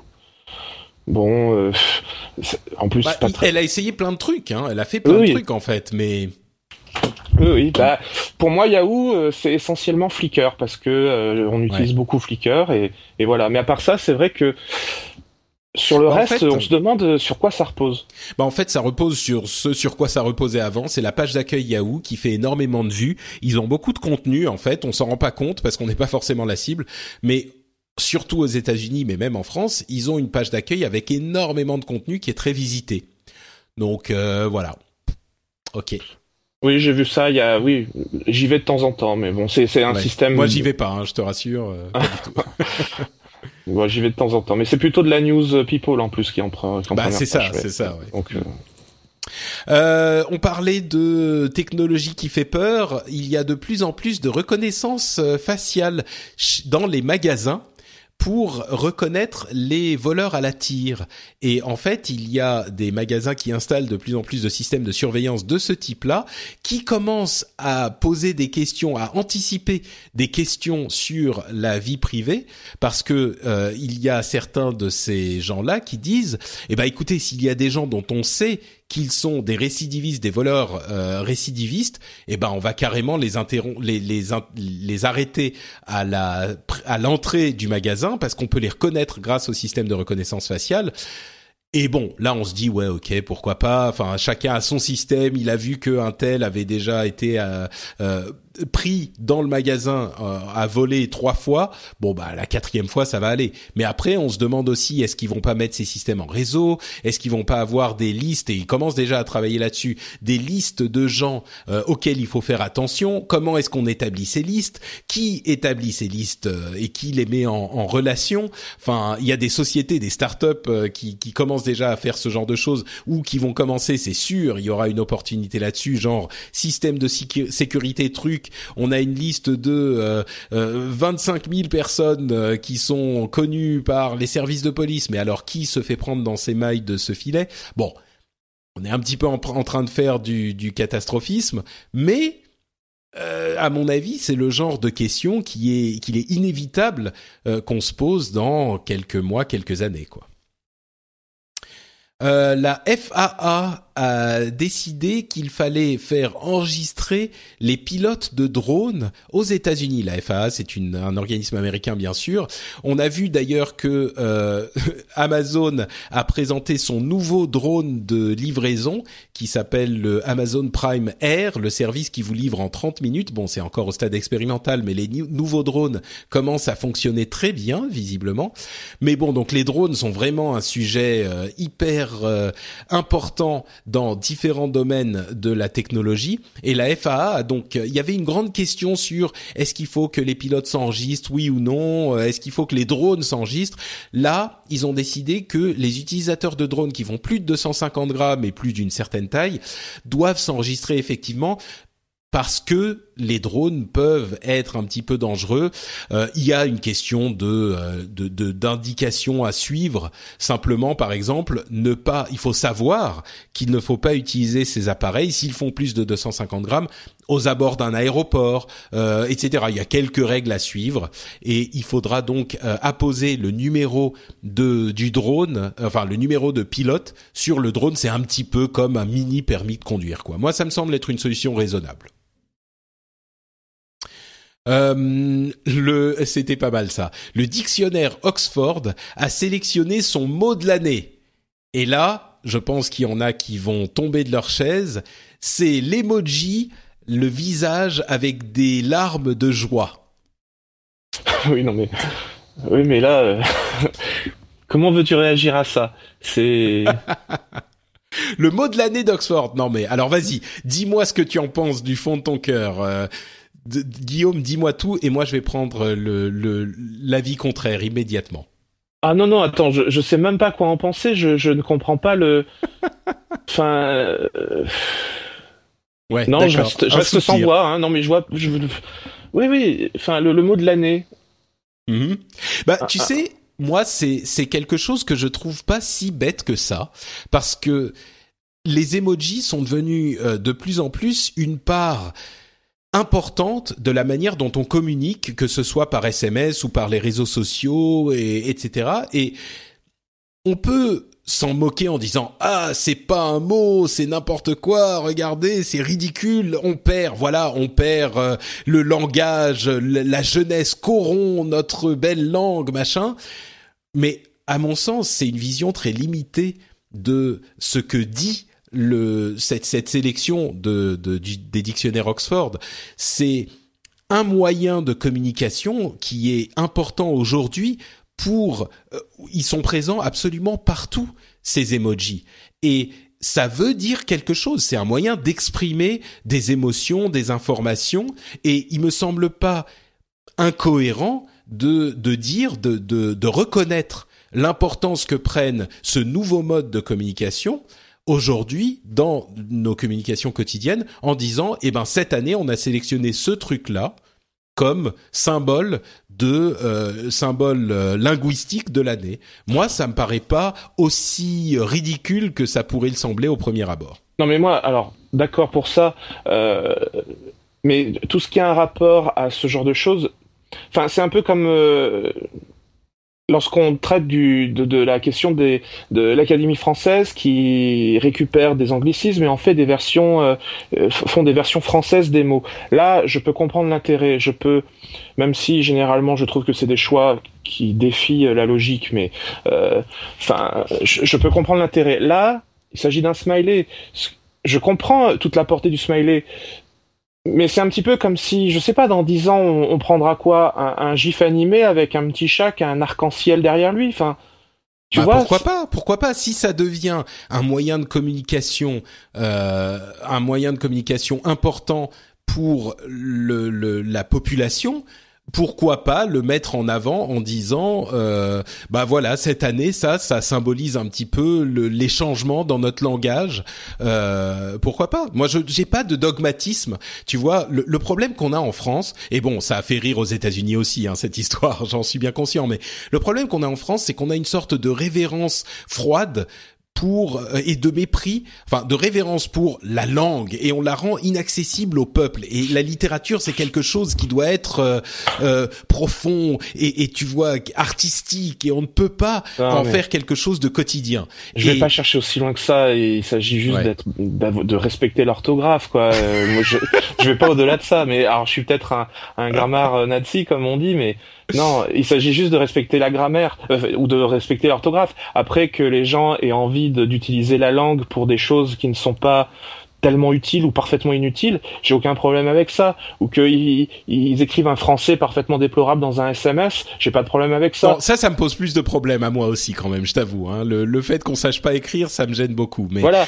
Mais, c'est un autre, oui, mais c'est un autre problème. Bon. Oui, oui, c'est autre chose. Alors après, ce qui est positif, c'est qu'on est dans une période où on, on, on rigole moins qu'à d'autres, et c'est vrai qu'un un, un, enfin un, smiley, voilà, un emoji qui, qui, qui montre une tête ronde euh, qui, qui pleure de rire, c'est plutôt positif. Donc euh, voilà, je vais le prendre comme ça. bon, euh, il semblerait que Google soit en train de continuer à développer son projet Aura. Vous vous souvenez, c'était les Google Glass, c'est le nouveau nom du, des Google Glass. Il y en aurait un avec un écran et 200 écrans qui euh, se, se basent sur la, la la communication, euh, enfin sur l'audio uniquement et le, le fait de communiquer. Comment ça s'appelle la bone conduction, la communication, euh, la conduction euh, osseuse, qui en fait fait passer vos vibrations par les os et vous pouvez comme ça parler et entendre sans avoir besoin d'écran. Bon, on verra ce que ça donne, mais le projet n'est pas mort. Par contre c'est un petit peu différent de, du Google, Google, Glass original, il semble. Euh, Google et Asus ont lancé le euh, Chrome Bit qui est, c'est BIT, hein, euh, n'ayez pas d'idées vaseuses.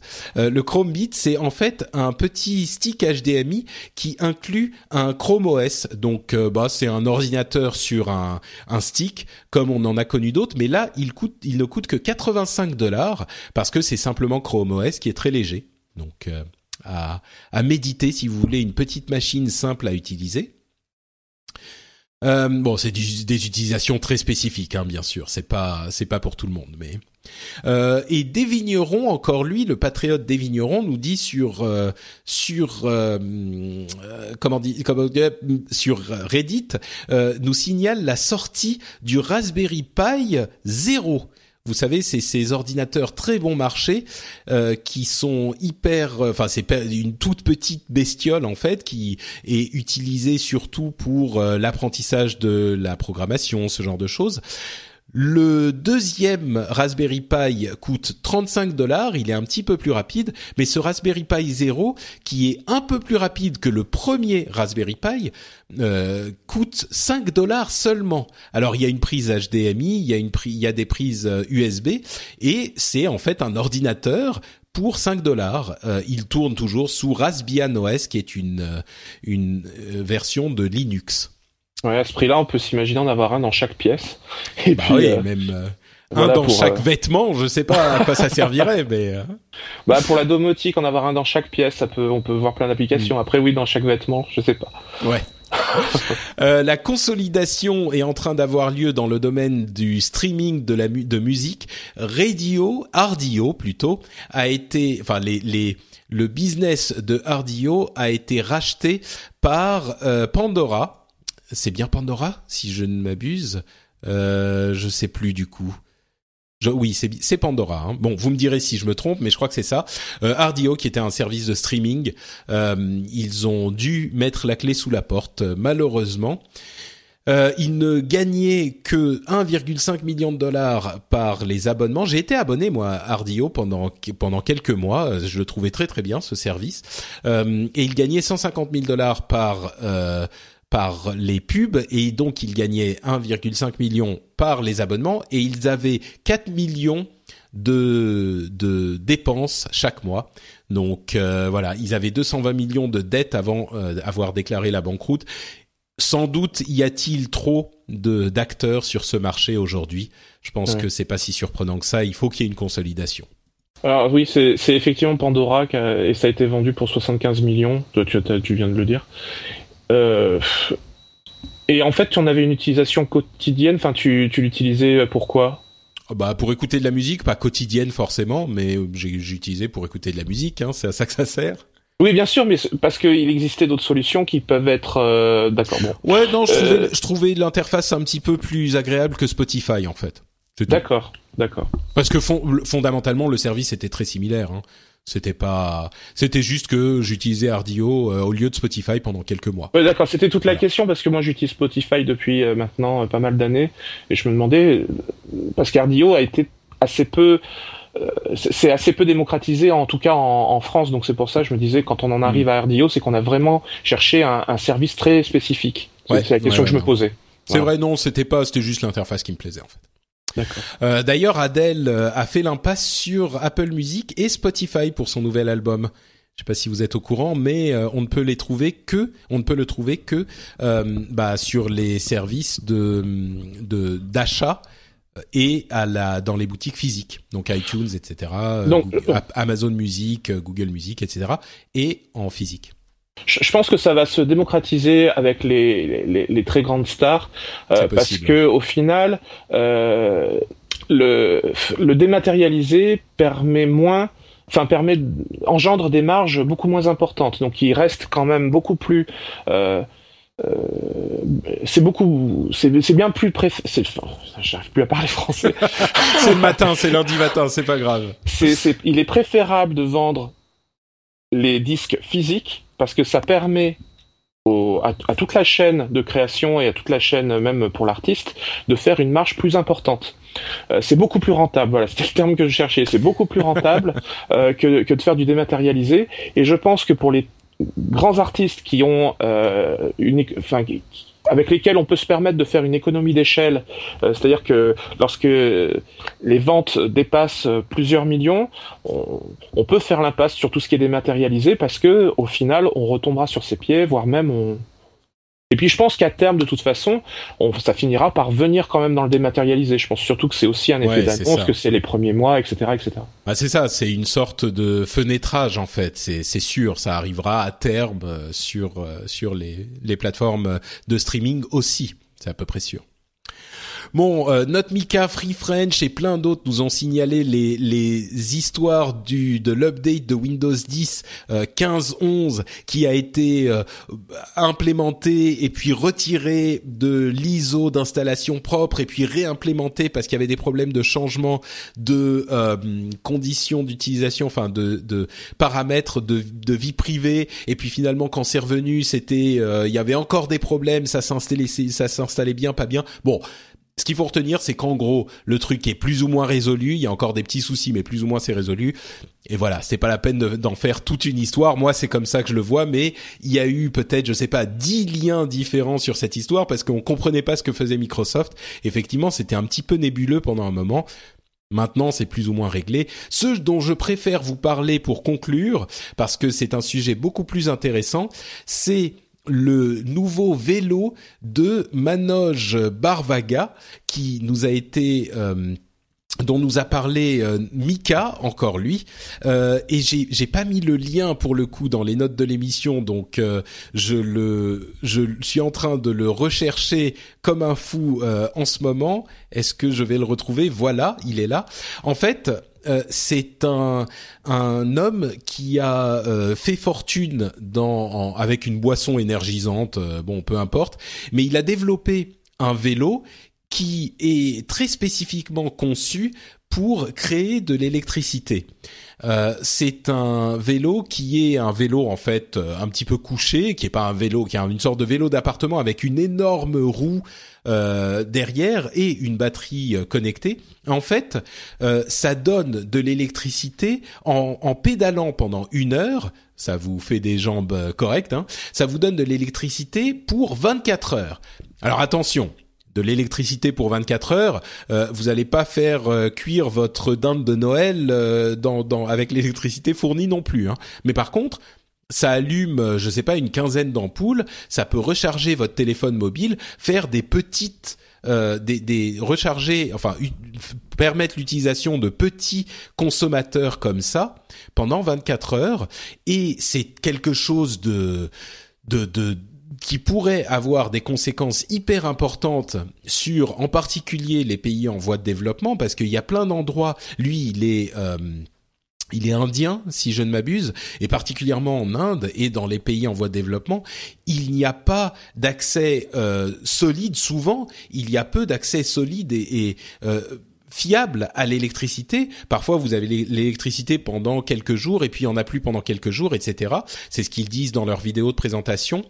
Et là, euh, ça peut vous permettre d'avoir au moins une électricité d'appoint et puis ça peut vous permettre de euh, faire tourner des, des, mm, des appareils qui peuvent avoir des conséquences hyper importantes. Pour un téléphone par exemple si vous pouvez avec cette euh, ce vélo être dans, euh, je pense à l'Inde parce que ma tante va souvent en, Inde. Euh, elle euh, gère une société caritative qui aide un village spécifique en Inde où il y a, enfin, elle aide les enfants et le village là-bas dans l'Himalaya et euh, elle me dit, ils ont l'électricité, bon plus ou moins, mais il y a plein de villages perdus dans les montagnes où tu as la réception du téléphone, mais t'as pas l'électricité dans les petits villages. Donc avec un appareil comme celui-là, tu peux brancher ton téléphone, tu as la réception et tu peux développer énormément de possibilités simplement en ayant un petit peu d'électricité. Euh, donc, euh, bah, ces communications possibilité de, de, de, faire différents types de travail. Euh, enfin, il y a plein de choses qui, qui, qui sont rendues possibles. Oui. Donc euh, voilà, je voulais mentionner ce truc. Voilà, c'est super intéressant. Alors après, il faut quand même avoir, euh, faut avoir de la place. Alors effectivement, lorsque on est euh, dans un coin un peu reculé, on a, on a forcément un petit peu de place et c'est, et ça me paraît vraiment une excellente idée. On mettra pas ça dans son appartement, c'est, ça prend, ça prendrait la moitié de la salle à mon avis. Bon, c'est la taille d'un grand vélo d'un grand oh. appareil de, de, tu sais, un truc avec lequel tu marches là. Euh, ah, oui. ah oui, dans ce cas-là, oui, un running euh, machin là, oui, ça, un running step là. De course, euh, euh oui, oui, c'est même un peu plus grand que ça quand même, mais c'est vrai que c'est.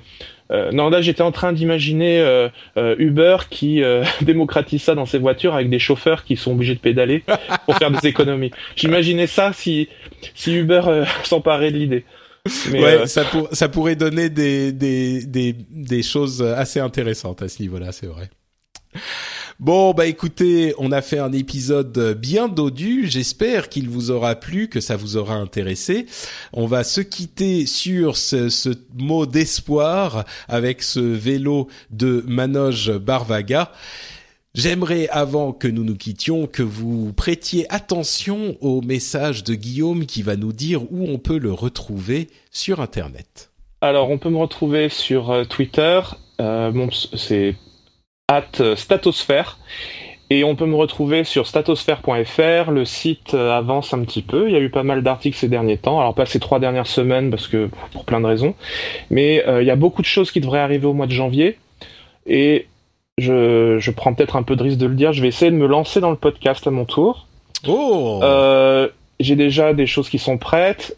On va y aller prudemment. Donc c'est pour ça que je parle plutôt du mois de janvier. Mais euh, vraiment, je compte euh, enrichir beaucoup tout ce qu'il y a sur Statosphère. Donc euh, si vous voulez me soutenir à court terme, je veux bien des likes, je veux bien des partages, je veux bien que vous relayez les articles qui existent déjà. D'autres articles vont arriver courant décembre. Et puis au mois de janvier, je vais essayer de passer à une vitesse supérieure. Donc podcast spécialisé sur la question de la statistique, c'est ça? Voilà, alors ça, ça, ça, va être assez, assez large, ça va être les statistiques en général, ça pourra être éventuellement l'open data, euh, et puis également la sociologie lorsque c'est amusant. Euh, par exemple, j'ai pensé à la sociologie des prénoms, euh, tout, tout, ce qui porte à réfléchir, mais qui en même temps peut être ludique dans un contexte de, de, de données chiffrées. Cool. Eh ben écoute, j'attends ça avec impatience. Merci bien et merci d'avoir été présent dans cette émission, Guillaume. Bah, merci pour ton invitation. Pour ma part, c'est Note Patrick sur Twitter et sur Facebook, vous le savez bien. Je suis aussi sur frenchspin.fr avec toutes les émissions que je produis.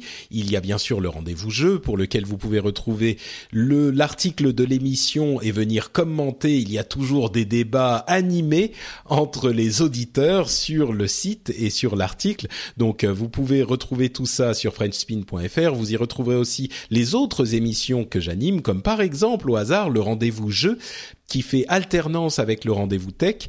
Donc euh, un lundi sur deux, il y a le rendez-vous tech, un lundi sur deux, il y a le rendez-vous jeu. Si vous écoutez les deux, vous avez votre dose de Patrick chaque lundi. J'espère que c'est une euh, perspective qui vous enthousiasme. Euh, et vous avez aussi, bien sûr, la possibilité de soutenir cette émission sur Patreon, comme on le disait tout à l'heure, patreon.com slash rdvtech. On a des interactions intéressantes avec Patreon en ce moment. J'ai dit sur Twitter que j'étais allé voir ma comptable. Et en fait, on s'est rendu compte qu'il y avait certaines choses à faire euh, avec Patreon pour l'administratif, et on s'est rendu compte en contactant Patreon qu'on était la première société en Europe à euh, faire du, à travailler avec Patreon.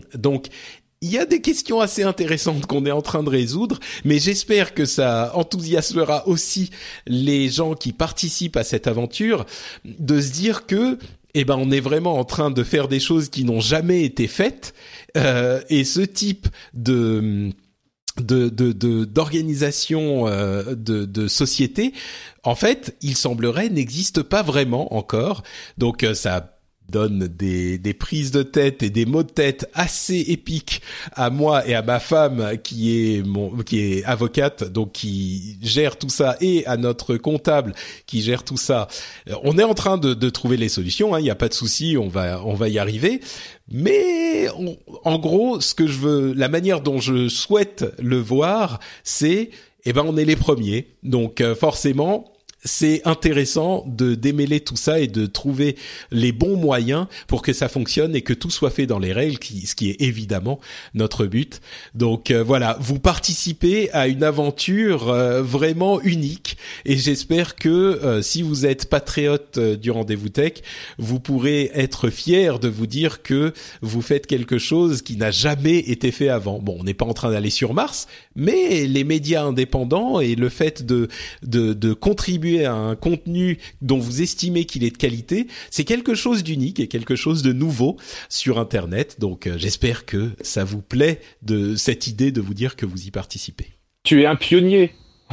bah écoute, euh, moi c'est certainement pas pour ça que je fais ça, mais bah d'une certaine manière, euh, oui. Oui, ça revient à ça, voilà. Ouais, ouais. Oh, c'est marrant, mais bon, c'est vrai que sur le podcast, j'ai j'ai simplement parce que ça me plaisait et que c'est ma passion, euh, j'ai l'impression que j'ai souvent été euh, parmi ceux qui ont défriché tout cet univers. Donc euh, ça continue, ça continue comme ça. Donc moi je le prends avec le sourire et je suis sûr que dans quelques semaines tout sera réglé et tout ça restera comme des bons souvenirs.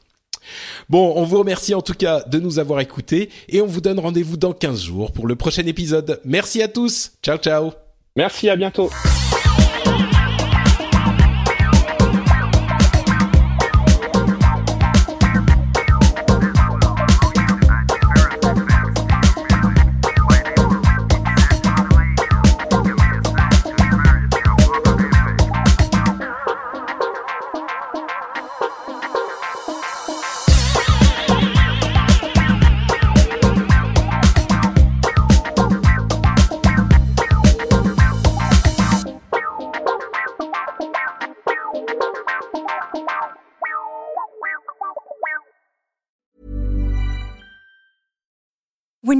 Mealtime inspiration, it's worth shopping Kroger, where you'll find over 30,000 mouthwatering choices that excite your inner foodie. And no matter what tasty choice you make, you'll enjoy our everyday low prices, plus extra ways to save, like digital coupons worth over $600 each week. You can also save up to $1 off per gallon at the pump with fuel points. More savings and more inspiring flavors make shopping Kroger worth it every time. Kroger, fresh for everyone. Fuel restrictions apply.